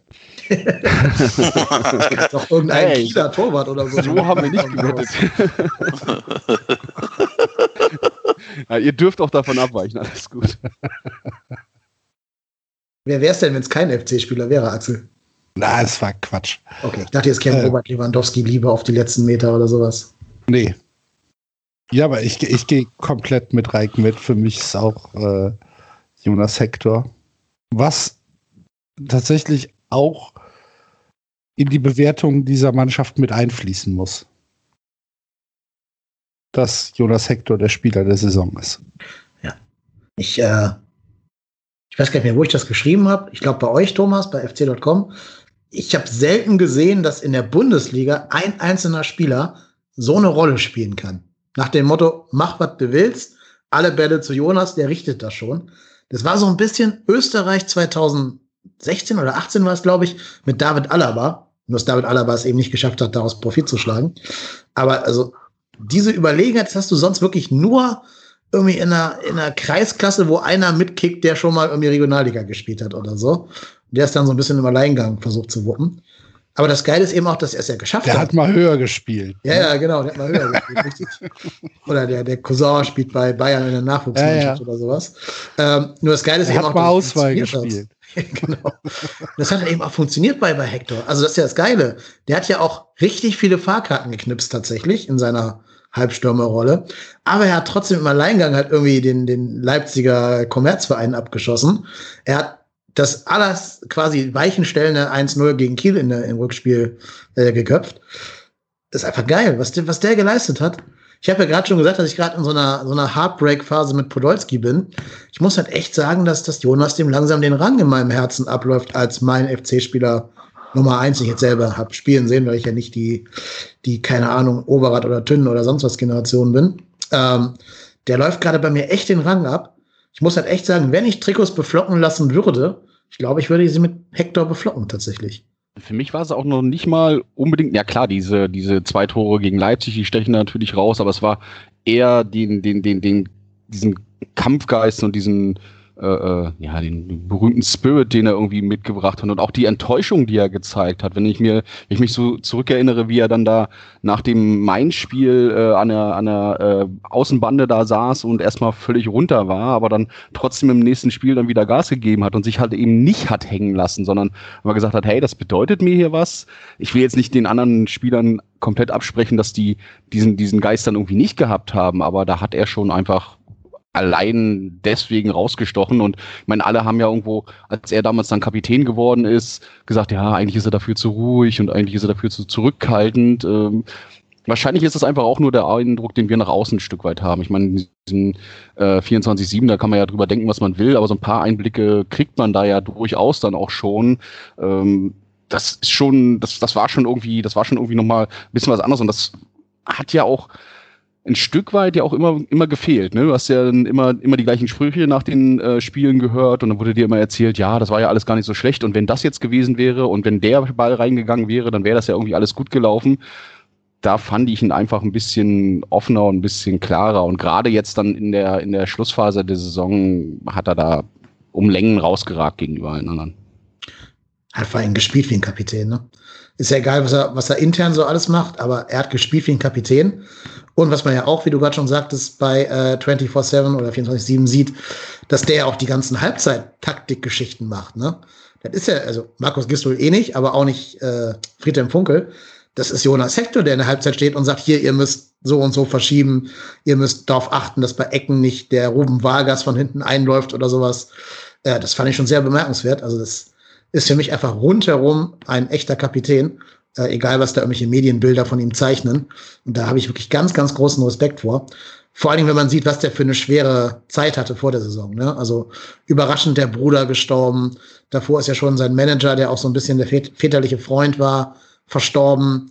Ähm, und dann so auf den Platz zurückzukommen, nach langer Verletzung ja auch, oder nach dieser Nackengeschichte, die auch hätte ganz böse enden können. Ähm, so dann zurückzukommen, ist schon tatsächlich aller Ehren wert. Da ziehe ich mein, alle Hüte, die ich habe, ziehe ich davor. Ähm, ganz großen Respekt. Für mich ist Wobei, diese Saison halt wirklich die Jonas Hector-Saison.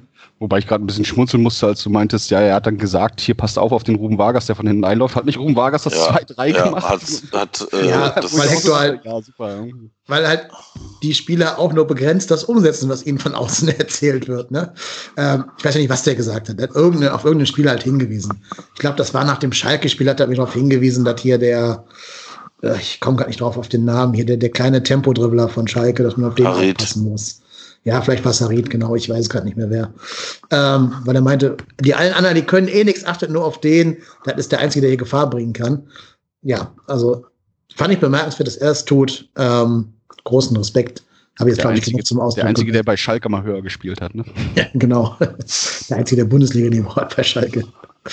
Ja. Für, für mich gibt es nur einen Spieler der Saison, das ist völlig klar. Janis Kilian Horn. Allein für den äh, tollen Freistoß gegen Freiburg. Das muss man hier an der Stelle auch nochmal würdigen.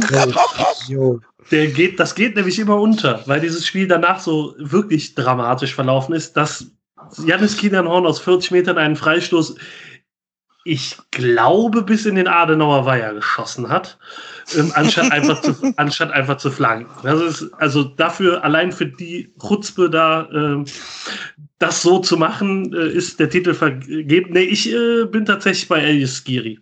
Äh, muss ich sagen. Also sowohl torgefährlich als auch im Mittelfeld von der Wichtigkeit her nochmal einen deutlichen Schritt nach vorne gemacht in der ganzen Saison. Glaube ich, der einzig konstante auf dem Platz äh, über die Saison hinweg. Dafür hat Jonas leider zu oft gefehlt. Das muss man, muss man sagen. Deswegen habe ich Elias auch äh, extrem gegönnt, dass er die, dass den Deckel auf diese Saison machen durfte äh, mit dem 5-1 in Kiel. Und ähm, ja, ist es ja auch bei fc.com geworden, wo ich ja mittlerweile äh, den Diktator machen darf und einfach sage, das ist jetzt so. Ja, ist keine, keine schlechte Wahl, Thomas. Danke. Gerne. Hat Gnade gefunden. Ja, also ich, ich tendiere auch zwischen Skiri und Hector. Würde mich jetzt aber dann für, für Hector entscheiden, weil ich einfach finde, dass viele haben ja immer gesagt zu Hector, ja, das ist kein richtiger Kapitän, der geht nicht voran. Und ich finde, gerade das hat er diese Saison unwahrscheinlich gut gezeigt, dass eben genau er es macht. Und ähm, ja, deshalb wird meine Wahl da auch auf Jonas Hector fallen. Also drei Spiele weniger mit Jonas Hector hätten gereicht dafür, dass der FC absteigt. Und Genau. sagen und klanglos, ja. Dass, Ja. dass, der, dass Jonas Hector zurückgekommen ist und genau diese Rolle übernommen hat, die ihr eben beschrieben habt, dass er halt derjenige war, der auf dem Platz vorangegangen ist, der in der Kabine vorangegangen ist. Ähm, das ist, glaube ich, äh, tatsächlich etwas, was man würdigen muss. Ähm, vom rein sportlichen her hat Thomas wahrscheinlich recht, weil Skiri ja auch doppelt so viele Spiele gemacht hat wie Jonas Hector und ähm, sicherlich im, äh, im Mittelfeld, im zentralen Mittelfeld eine stabile Rolle gespielt hat. Aber von der Wichtigkeit für diese Mannschaft war die Rückkehr von Jonas Hector, glaube ich, sehr, sehr, sehr wichtig und äh, er hätte nicht viele Spiele aus, äh, mehr ausfallen dürfen. ja. Janis. Horn aber auch nicht. Schön, dass du auch jetzt den Namen benutzt, das finde ich gut, den, den vollen Namen. Ja, natürlich. Wer so Ja, heißt. Hört sich ein bisschen nach Jan Pillemann Arschloch an. Ist aber immer noch nichts gegen Timo Philhorn, finde ich tatsächlich. Ähm, honor honorably mention, das ist ein sehr schweres Wort für Deutsche, äh, würde ich noch an Sebastian Borneau geben. Hat ja auch durchaus gezeigt, dass er wichtig sein kann für die Mannschaft. Hat nicht immer nur glückliche Phasen gehabt in der Saison, hatte auch eine sehr unglückliche Phase. Das war ungefähr um die Zeit herum, wo er für die U21 Belgiens nominiert wurde und da auch sehr schlecht aussah. Man muss ja auch bedenken, der Typ lag zwischendurch mal in einem künstlichen Koma diese Saison, was ja richtig, richtig krass ist. Ähm, und ist trotzdem stark zurückgekommen, hat, wie gesagt, gegen Schalke da den Unterschied gemacht mit seinem Das ist aber Sein- auch sehr FC, ne? Ja. Das, das Spieler aus dem, Entschuldige, wenn das soll nicht respektierlich klingen, aber dass der FC Spieler aus dem künstlichen Koma zurückholt, damit, wir, damit der in der 86. Minute des letzten Bundesligaspiels noch ein Kopfball Die Zombies stehen ich bin, auf. Ich ne? bin mir auch nicht sicher, ob die nicht äh, vorher über Melaten gegangen sind und geguckt haben, ob da, noch, ob da noch was abzugreifen ist. So, wir könnten noch, was ist denn, Hannes Löhr oder so hier Das- noch zufällig? ablösefrei. Das Ja. ist natürlich sehr, sehr FC. Ja. Das war so ein bisschen in der Abstiegssaison mit, äh, äh, mit Bittenkurt, wo er da meinte, die Leiche hat von innen nochmal gegen den Sarg geklopft oder Ja. sowas. Ne? Ja. Oder, oder Thomas Bräuch, der ohne Lungen, Lungenflügel spielen musste, weil wir keinen anderen hatten. Ja, Ja. gibt's so ein paar, paar Szenen. Ja. Trotzdem sei es Mach einfach noch- jetzt auf! Wir brauchen dich. Muss ich wieder an die Simpsons denken, wo Lenin aus seinem Glassarg aufsteht, um die Republik zu retten. Ja. Ähm, schade, dass Bornau äh, nach Wolfsburg gehen möchte. Also, ich mochte ihn. Und jetzt ist er, naja. Aber er hat noch Vertrag. Ja, klar. Richtig lang sogar. Wie lange? Zwei Jahre noch? Oder Zwei Jahre noch. Also, Zwei. da muss man endlich mal sagen, Armin Fee, deine Fünfjahresverträge zahlen sie aus in der Personalie. Ja gut, aber das, aber pass auf, das Problem ist halt bei diesen Armin Fee Fünfjahresverträgen hast du halt genau zwei Spieler, von denen du profitierst und, Natürlich, und ja. die restlichen sieben Spieler schleppst du halt weiter mit durch, ne? klar. Aber Aber es wäre ja auch FC gewesen, dem dann nur einen Zweijahresvertrag zu geben, dem Bornau. Bornau nicht sogar einen Vertrag bis 2024, wenn ich das richtig Auch, das ist ja noch lange Ja, auch, ne? Drei Jahre sogar noch, ne? Auf jeden Fall, ja, ja. Also, ich weiß nicht, der FC soll sich da nicht über den Tisch ziehen lassen. Aber das ist natürlich. Ja, aber, ey, aber, pass auf, wenn wir schon bei dieser, wenn wir jetzt schon bei dieser Thematik Bornau sind, ne? Wie kackendreist ist denn das bitte auch, dass äh, äh, unser allseits geschätzter Ex-Ex-sportlicher Leiter sagt, nee, aber mit dem verhandle ich nicht. Ey, eigentlich, wenn du FC bist und Eier hast, sagst du, ja, Schmatke, dann fick dich. Ja, das Problem an der ganzen Geschichte ist ja auch das, was auch Preisfindung anbetrifft. Ne? Wenn sich der Spieler halt committet für einen Verein, siehst du als abgebender Club halt immer scheiße aus. Ne? Hättest am liebsten natürlich so ein, so ein mega geiles Wettbieten um den oder so, aber hast du halt Ja, nicht. Ähm, und kannst natürlich sagen, Jörg Schmatke, das woret jetzt. Aber zum einen ähm, guckt man dann am Ende des Tages auf den Kontostand ähm, und denkt sich, ob ich den nicht doch anrufen soll und zurückrufen soll. Und das andere ist halt einfach, Sebastian hat klar gesagt, dass er wechseln möchte dorthin. Ne? Das, was man ihm auch nicht verdenken kann. Wolfsburg ist mega scheiße, müssen wir nicht drüber reden. Ähm, ich glaube, sind wir alle einer Meinung, aber dass der Kerl wechseln möchte, kann man ihm nicht verdenken.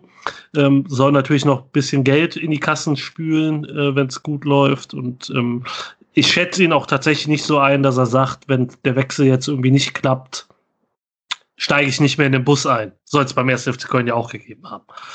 Hab ja, aber dafür ist er zu jung. Ne? Er macht sich ja dann auch seine Karriere damit. Ja, ja, genau. Nicht, genau. äh, Also, aber ich würde ihn auch charakterlich so nicht einschätzen. Ja, ne? Aber ähm, wahrscheinlich auch nicht. Äh, aber klar, ne, die Argumente sind ja auch da. Ne? Der hat auch noch ewig Vertrag. Der wird auch jetzt nicht kommt, also der ist jetzt vertraglich nicht auf Modestniveau, wo man sich schlichtweg nicht erlauben kann, den auf die Tribüne zu setzen oder so, ne, wenn der halt nicht spurt. Aber wenn der halt mit 22 und äh, du willst in Belgien eine Rolle spielen und in der Innenverteidigung ist da ja bald ziemlich viel Platz, äh, was so alterstechnisch anbetrifft, ähm, kannst du dir einfach nicht erlauben, ein Jahr zu verschenken. Ja, du wirst nicht so eine Dembele-Nummer haben. Das glaube ich auch nicht. Er hat ja tatsächlich auch, wo ich das auch immer interessant finde, wenn, wenn dann irgendwie dazu gesagt wird, ja, ja, der Spieler respektiert seinen Vertrag, dass man das jetzt irgendwie noch separat immer wieder dazu sagen muss. Ich sag ganz offen bei Bornau, es wird mich auch wurmen, wenn wir ihn abgeben, aber auf der anderen Seite hat er hier eine gute Zeit gehabt, hat uns massiv beim Klassenerhalt geholfen. Du hast was damals für ihn sechs, sechseinhalb Millionen Euro bezahlt.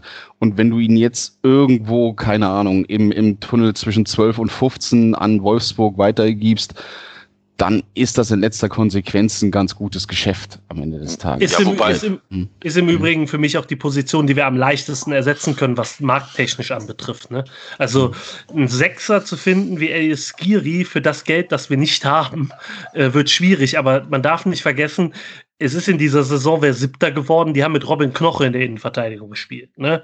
Also das ist jetzt nicht so, dass wir da in der Innenverteidigung auf irgendwelche 20 Millionen Deals angewiesen sind ähm, um den, um Sebastian Bornau bei aller Wertschätzung, die ich ihm gegenüber habe, ist ein super Spieler und so. Aber einen Sechser zu finden, der auf dem Niveau spielt wie Elias Giri, wird für 10 Millionen unmöglich sein, muss man einfach sagen. Ähm, aber einen Innenverteidiger zu finden, der den halbwegs, der Bornau halbwegs ersetzen kann, sehe ich für deutlich weniger Geld als machbar an, sagen wir es mal so.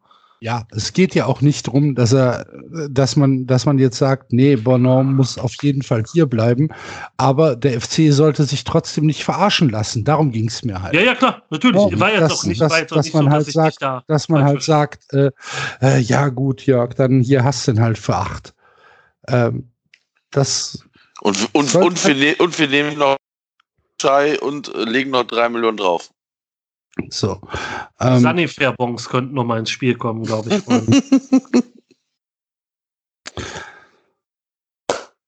Ja, Einkaufsgutschein im El Bandi Schuhzentrum. Mhm. Das gibt's ja in Wolfsburg angeblich. Ähm, ja, was, ich wollte noch was sagen zu Bornau. Ich habe es gerade wieder vergessen, leider. War bestimmt nicht so wichtig. Es gibt ein El Bandi Schuhzentrum in Wolfsburg. Das habe ich zumindest gehört. Ob das stimmt, werde ich jetzt nicht Oh. überprüfen. Okay, noch ein Grund, warum Sepp da unbedingt hin will. Also selbst wenn es das nicht gibt, wir behaupten jetzt einfach, das gibt es und das ist jetzt Kanon quasi. Ja. Ja. Ähm, ja, Bornau, ach ja genau, jetzt weiß ich, was ich sagen wollte. Ähm, man muss ihn auch ein Stück weit verstehen, glaube ich, den Bornau, dass er diesen Move machen will, weil der hat die einmalige Chance von äh, Michael Fronzek trainiert zu werden. Die musst du in dem Alter ergreifen. Also, musst du. Der hat dich aber auch komplett traumatisiert, oder? Ja, hat er. Aber eigentlich eher positiv, weil er nicht bei uns gelandet ist. Das wäre so ein typischer FC-Trainer eigentlich. So überall sonst schon gescheitert, dann äh, kann er auch zum FC kommen. Als Hoffnungsträger in der Winterpause geholt. Ja, das ist einfach auch so ein, so ein, so ein äh, Seufzer der Erleichterung bei mir. Kann natürlich auch sein. So, wir haben den Spieler der Saison gekürt. Jetzt kommen wir nicht drum herum, auch den Flop der Saison zu küren. Das können wir ruhig ein bisschen weiter fassen. Das muss jetzt nicht nur ein Spieler sein, das kann auch neben dem Platz irgendjemand sein. Ich sag mal so, die Auswahl ist vielleicht ein bisschen größer als bei der anderen Kategorie. Ähm, deswegen würde ich euch jetzt mal da freie Auswahl lassen, wen ihr nominieren wollt. Thomas, magst du anfangen? War ich hier noch komplett im, im Gedankenprozess. Ähm, tatsächlich äh, muss ich sagen, der Flop der Saison war für mich Emanuel Dennis. Von allem, also von allem drumherum auch. Also ich habe die entlastenden Faktoren ja auch schon genannt, als es um die anderen Spieler im Kader ging oder die anderen Neuzugänge. Aber von allem, ähm, ja, ist das einfach, glaube ich, das das Lowlight sportlicher Natur. Das, den Flop der Saison insgesamt habe ich ja schon genannt, quasi mit Fritz Esser. Aber wenn ich da mal dann aufs Sportliche gehe, ist es natürlich die Verpflichtung von Emanuel Dennis völlig daneben gegriffen. Der Typ hat sich hier nicht, keine Ahnung, hat jetzt nicht den Eindruck gemacht, als ob es ihm sonderlich wichtig wäre, was mit dem ersten FC Köln passiert und so. Ähm, ja. Und zur Krönung aller spielt er jetzt in Watford, macht wahrscheinlich zehn Saisontore und wechselt für 38 Millionen zu Tottenham Hotspur oder so. Ja. Wie Tolo übrigens bei Amir auch, ne? Der wird auch auf jeden Fall 20 Tore machen und dann. Das ist doch, das ist doch derselbe Verein wie Girassi, ne? Oder? Ja, ist es. Ja, aber jetzt inzwischen in der, jetzt aber, aber inzwischen in der Ligue 2 und nicht ja. mehr in der Ligue 1. Ja, gut, aber keine Ahnung, da macht, weiß nicht, die scouten dann einfach nur, wer beim FC richtig schlecht ja, ist oder so, genau. oder sich nicht durchsetzt. Großer Stürmer vom FC, kaufen wir. Ja. So, wie sich, so wie sich alle beim HSV bedienen. Wenn da irgendeiner richtig Grütze spielt, dann weißt du genau, bei, bei dir blüht er auf, wenn er vorher beim HSV mhm. war. Mhm. Gut, also wir haben einmal Emanuel Dennis. Haben wir noch Gegenangebote?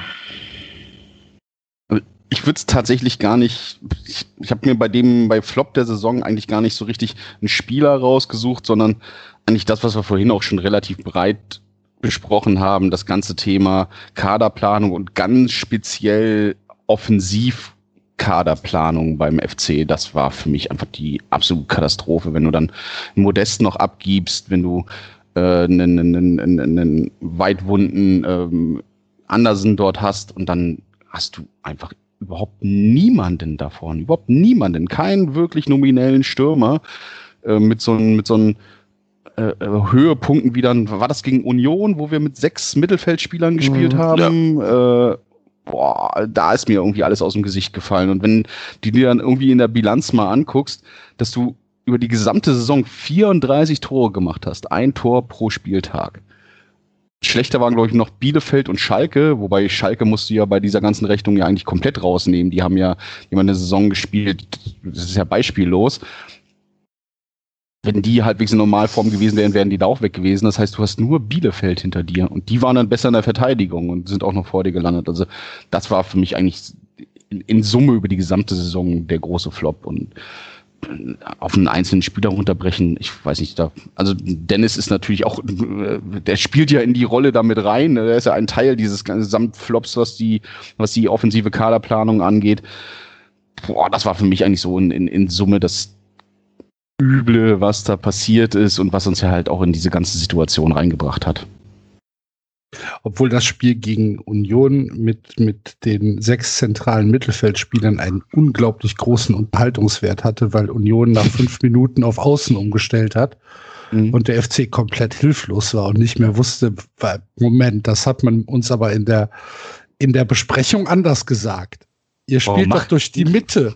Warum Hallo? macht ihr denn das nicht, was ihr sonst immer macht? Was los mit doch euch? durch die Mitte. Jetzt haben wir extra so aufgestellt. Ich, ich möchte mit dem Manager sprechen. Ja, ich möchte hier bitte, Ihr Vorgesetzter hier, wer das ist das? Das äh, geht so nicht. Union dann gesagt hat, okay, na gut, wenn ihr in der Mitte sechs Leute ins, ins Zentrum stellt, dann spielen wir halt außen vorbei. Und dann dieses, äh, Moment, Moment, stopp, stopp, stopp, nicht so schnell. Das war nicht abgesprochen. Das hatte einen großen Unterhaltungswert. Wusste ihr, dass es erlaubt ist, während des Spiels umzustellen? Weiß ich. War mir bis dahin neu. Ja, der FC kann sowas nicht. Damit ist das für alle auch verboten. Ja, macht aber nichts. Jogi Löw kann das auch nicht. Insofern ganz hohe Klasse ist der FC dann, genau wie die Nationalmannschaft. Ähm, ja, Marco, wer ist denn dein Flop? Mein Flop ist, ähm, also ich könnte jetzt auch Emanuel Dennis natürlich nehmen. Ich glaube, da macht man nichts mit falsch mit dieser Wahl. Ähm, mein Flop ist aber Armin Fee. Ach, Armin Fee, Horst Held. Ähnliche Qualität, ähnliche Qualität an, an äh, auf der Sportdirektorposten, aber ich finde einfach, Horst Held hat für mich alles irgendwie diese Saison getoppt. Eine Katastrophenplanung, schlechte Winterneuzugänge Und dann dieser Abgang. Herzlichen Glückwunsch. Das ist schon, das ist schon wirklich, wirklich schlecht. Ja, ist ja quasi die gleiche Richtung, ne? Ja. Ich, ich habe ich hab den, den, den Umstand genannt und du den Verantwortlichen. Insofern Ja, genau. passt das ja zusammen, ja. Ja. Ich glaube, ich würde auch einfach den ersten FC Köln als Gesamtkunstwerk, als Flop der Saison nominieren. Macht man, glaube ich, nicht viel falsch mit. Ja, frag mal auf Schalke, ne? Aber Ja. ansonsten. Ja, gut, also aus unserer. Sicht. mh, Schalke ist mir komplett wurscht. Die Ausnahme haben wir gerade ja schon genannt. Äh, die, die paar wenigen Lichtblicke, die drei, die es da gibt. Wenn ich einen Spieler rauspicken müsste, würde ich jetzt was ganz Ungewöhnliches machen. Ich würde Raphael Tschichos nehmen als Flop. Also als Spieler, der wirklich konstant Gegentore verschuldet. Der hat so viele Gegentore verschuldet, das kann man gar nicht mehr zählen. Wenn ich irgendwie da nicht wüsste, dass es eh gefleckt werden würde, würde ich so ein, so ein Low-Light-Video zusammenschneiden. Raphael Tschichos verschuldet Gegentore für den ersten FC Köln. Hat aber trotzdem immer so diese Haltung, als wenn er hier der, der große Anführer wäre, der vorangeht und alle äh, mit Leistungen da mitreißen will. Als wenn er Jonas Hector wäre quasi. Macht aber unfassbar viele Fehler, ist überhaupt noch nicht Bundesliga-tauglich. Und da lasse ich auch nicht gelten, dass die letzten drei, vier Spiele ganz okay waren. Das ist dann halt Recency-Effekt, den muss man da rausrechnen. Ähm, über die ganze Saison ist das für mich ein Spieler, jetzt schon seit drei Jahren eigentlich, der uns schon so viele Gegentore ge- gekostet hat einfach, dass ich mich immer noch frage, warum der bei jedem Trainer so einen Persilschein hat irgendwie. Nur weil es ein guter Typ ist und der einzige Linksfuß in der Kaderplanung. Auch da musst du halt ran in der Kaderplanung. Du musst jetzt mal ganz gezielt linksfüßige Innenverteidiger verpflichten, und zwar zwei von denen, nicht nur einen, ähm, damit du nicht dauernd auf diese Personalie angewiesen bist. Aber da bin ich relativ allein damit mit meiner eher kritischen Haltung, habe ich so das Gefühl, wenn ich mich da ganz generell über die Personalie Zichos umschaue. Naja, muss halt Was- der FC wissen. was Janis Kilian Horn und ich haben Zeit. Also linksfüßige Innenverteidiger sind, Ja. sind parat. Was ist denn mit Timo Hübers? Ist der Linksfuß oder Rechtsfuß? Rechts. Was ist denn? Das Das. Hat aber- Rechtsfuß, Hat aber schon linker Innenverteidiger gespielt in Ja. Hannover. ich sag mal so, da wir eh nicht von hinten aufbauen, ist auch egal, welchen Fuß der da hinten drin hat. Kannst aber schön diagonal über die gegnerische Abwehr spielen als äh, Seitenverkehrter. ja, in hast, halt Seiten im, genau. hast halt im Spielaufbau äh, Aufbau kurz äh, ein Riesenproblem, aber den langen kannst du dann immer schön in die Tribüne tragen oder so. Ich sehe schon, wie wir nächste Saison die Gegner reihenweise mit diesen Pässen überraschen werden. Absolut. Übrigens hat Timo Hübers auch einen äh, wit- witzigen Oh Zweitnamen. nein, oh nein. Ihr erfahrt ihn hier zuerst. So schlimm ist er jetzt nicht, aber man kann ihn mal erwähnen. Timo Bernd Hübers. Okay. Vielleicht scouten wir einfach nur nach Zweitnamen. Kann natürlich auch sein. Bernd. Ja. Bernd, Kilian, Phil. Gute Truppe haben wir da zusammen. Zweitnamen technisch. Irgendein Opa oder so, der einfach da verewigt ist. In Sachen Zweitnamen sage ich nur, wie der Sohn von Kevin McKenna heißt. Der heißt nämlich Owen Achim. Und mit Bindestrich, Freunde, Super. mit Bindestrich. Das heißt, auch bei offiziellen Anlässen muss der den komplett ausschreiben. Und dann ist einfach nichts schöner als Owen Achim. Wie spricht der Kanadier McKenna. Achim? Ja, Ich Eckem. keine Ahnung. Eckem oder was? Tja, Okay. Gott, Naja. ja, gut. Manchmal So. haben Eltern noch einfach zu viel Macht über ihre Kinder. Ja, ganz genau. Da könnte ich euch Stories aus meinem Lehrerleben erzählen. Tue ich hier zwar nicht, aber irgendwann gibt es mal die Twitter-Lehrerzimmer-Leaks. So, auf meinem Programmzettel wären wir jetzt durch, nach schlanken zweieinhalb Stunden. Und vielleicht sagt ihr ja auch, okay, ich habe noch irgendwas, was unbedingt in dieser Saisonabschlussfolge Erwähnung finden muss. Mhm. Hm. Ja, Nächstes Jahr wird alles besser. genau. Kann ja eigentlich fast nur. Wenn es schlechter wird, wird die nächste Saisonabschlussfolge aber sehr deprimierend. Aber was ist denn, was ist denn mit diesem Credo, was jetzt irgendwie alle auch rauskehren, dass es in der nächsten Saison einfacher sein wird, in der ersten Liga zu bleiben, als in der zweiten Liga aufzusteigen? Ist das tatsächlich so? Werden wir es in der nächsten Saison einfacher haben, in der Liga zu bleiben? Ich glaube ja. Ich glaube, der FC wird schon Mittel und Wege finden, es trotzdem zu verkacken, egal was da drumherum spielt. Aber dann hätten sie den Aufstieg auch verkackt. Ja, klar. Wobei, das können wir eigentlich ganz gut. Also Aufstieg war ja nie so das Thema bei uns. Da ist ja eher drin bleiben, unsere Ja, aber die, also ich glaube, dass es eine brutale zweite Liga werden wird. Eine richtig Ja. brutale zweite Liga. Ich glaube aber auf einem anderen Niveau, als wir uns das vorstellen. Das mag sein, aber trotzdem glaube ich, dass, der, dass die Chancen, die Klasse zu halten, gegen Fürth, gegen Bielefeld, Bochum. ge gegen Bochum, auch gegen Augsburg, auch gegen Mainz, ähm, größer sind als mit einem Kader, der ja dann noch mal völlig anders aussehen würde, in die zweite Liga zu gehen gegen ähm, die zweite Liga, so wie sie sich jetzt darstellt. Auch wenn, keine Ahnung, Werder kannst du eigentlich fast schon rausrechnen, die sehe ich überhaupt nicht da irgendwie oben einsteigen. Ähm, Dem, mit dem Aber- Trainer. Ja, ne, auch mit anscheinend geht's denen ja richtig ans Portemonnaie. Mhm. Also äh, die, die Lage in Bremen ist ja, also wenn du, wenn du sagst, okay, wir holen äh, Markus Anfang, wir bezahlen 200.000 Euro Ablöse, wir würden die aber gerne in Raten bezahlen, als, als äh, Verein, der aus der Bundesliga abgestiegen ist, da denke ich mir, oh, das ist aber kein gutes Zeichen.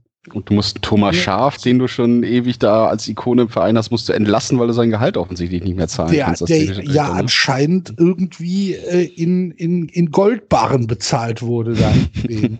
Ich weiß es nicht, aber das ist natürlich, das sind ja dramatische äh, Zustandsbeschreibungen. Dennoch glaube ich, dass, äh, dass es für den FC in der ersten Liga nächstes Jahr tatsächlich einfacher ist, die Klasse zu halten, als aufzusteigen. Das ist, aber das ist ja nicht empirisch irgendwie belegbar. Nee, Das ist ja nur ein auch, Bauchgefühl. Wir, wir wissen ja auch nicht, mit welchem Kader wir in die zweite Genau, Liga eben, gegangen wären. genau. Es ist halt einfach überhaupt nicht, überhaupt nicht belegbar. Ich, ich, Ich glaube, die zweite Liga ist einfach genauso scheiße wie jedes Jahr auch. Das erzählt das einfach vor jeder Saison, wie das wird schwierig, das ist das. Das ist einfach ein grausames Gerümpel. Wir haben das ja schon acht Jahre lang gemacht oder so. Das ist dementsprechend, das ist genau wie unten im Abstiegskampf.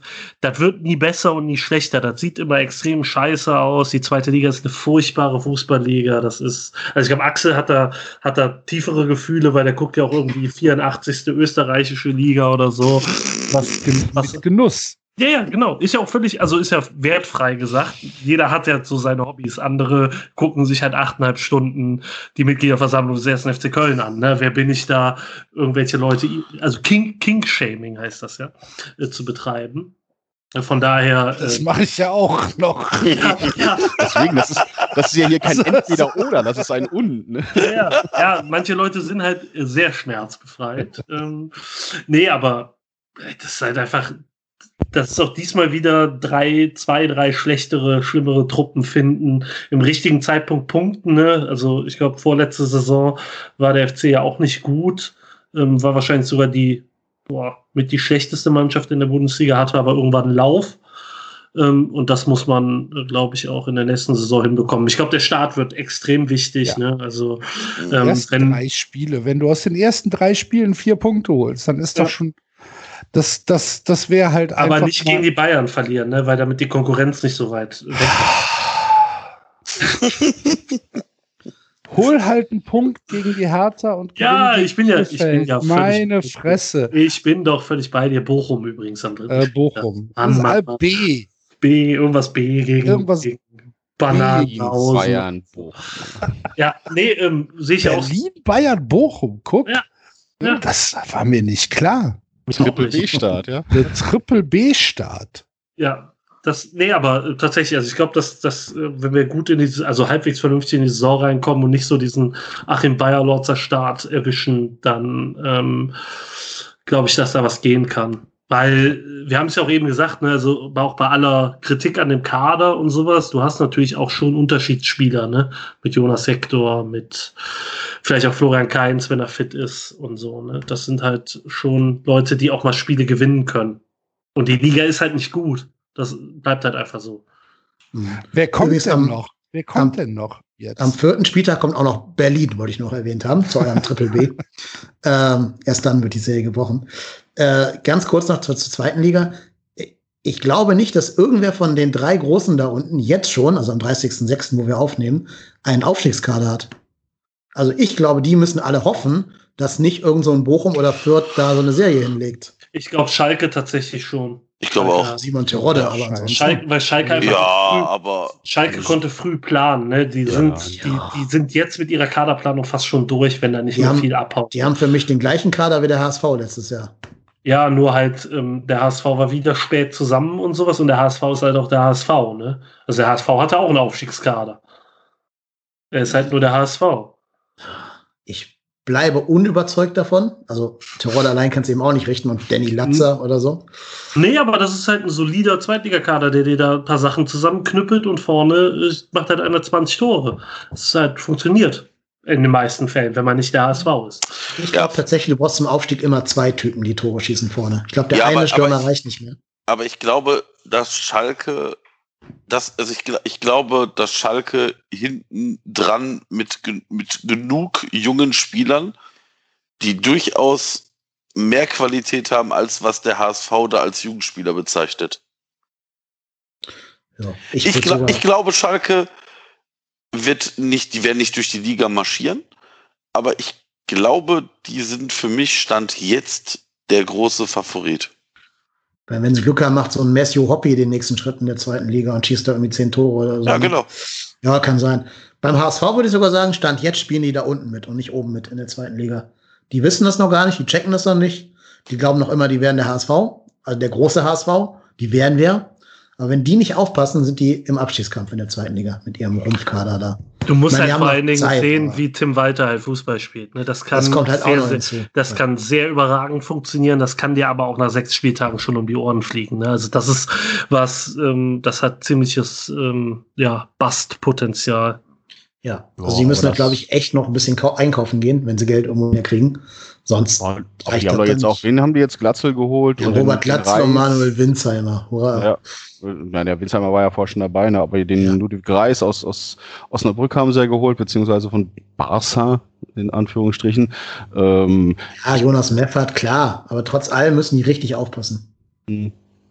Ja, es wird, wird halt so wie immer sein. Du wirst von diesen, von diesen drei, vier Aufstiegskandidaten wirst du zwei haben, die da oben mit rumspielen, wovon sich mindestens einer durchsetzen wird. Du wirst wieder irgendeine Überraschungsmannschaft haben und ähm, dann wird's, wird sich irgendwie zwischen denen ausmachen und am Ende wird der HSV Vierter. Also haben wir Das jetzt ich eben mittlerweile. Also ich etabliert. sag eher, die landen zweistellig, wenn nicht noch irgendein Knallertransfer kommt. Schauen wir mal. Werden wir sehen. Ist ja auch nicht der Zweitliga-Podcast hier. Da haben wir nichts mit zu tun mit der zweiten Liga. Ein Jahr lang jedenfalls nicht. Und wir machen auf jeden Fall noch, liebe Hörerinnen und Hörer, als kleine, kleiner Teaser für euch. Wir machen noch eine Saison-Vorschau-Folge. Aber nicht heute und auch nicht jetzt, sondern irgendwann dann, wenn wir wissen, wie die Transferpolitik des ersten FC Köln sich noch entwickeln wird und vielleicht die ersten Testspiele absolviert wurden, sodass wir wissen, wie Steffen Baumgart spielen lassen wird. Seid gespannt auf die Folge, schaltet wieder ein. Wie, wie sich das Tempo des ersten FC Köln unter Steffen Baumgart verändern wird. genau. Also Da muss ja, da muss ja ein bisschen was passieren. ja, noch so vier bis fünf offensive Spielertransfers plus Wir haben drei doch, defensive. kommen doch super Granaten zurück. Kingsley Ja. Schindler, Louis Schaub. Ja, Louis Oh, Schau. hör auf.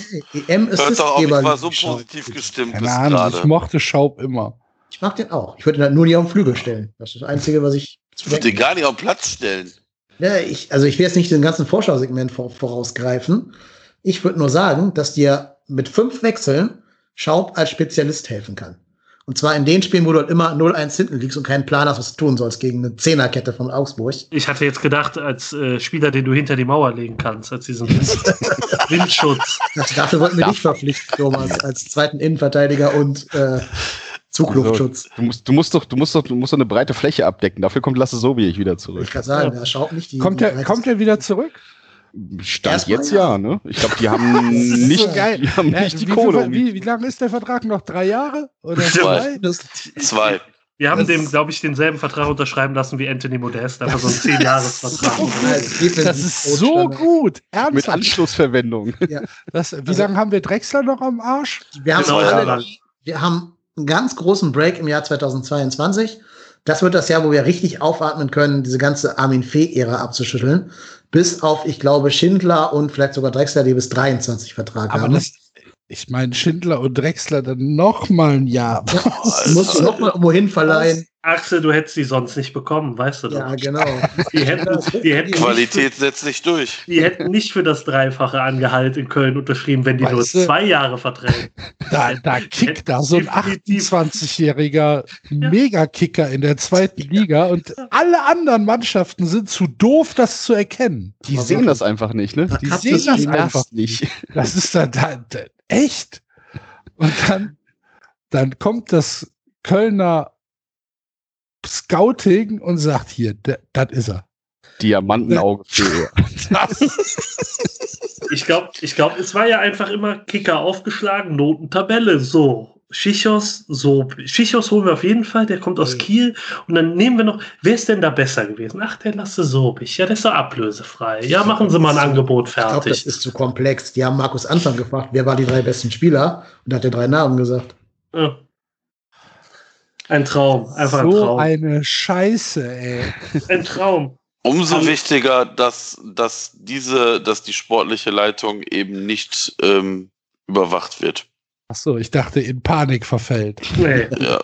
Also das ist ganz wichtig, das ist ganz wichtig, dass ähm, da keiner mal auch drauf noch guckt. Es muss einfach Sportkompetenz äh, Ja. in den Verein. Ja. Dann, also ich glaube, so Leute wie Armin Fee und Horst Held sollten da mal mehr zu sagen haben, Auf jeden damit Fall.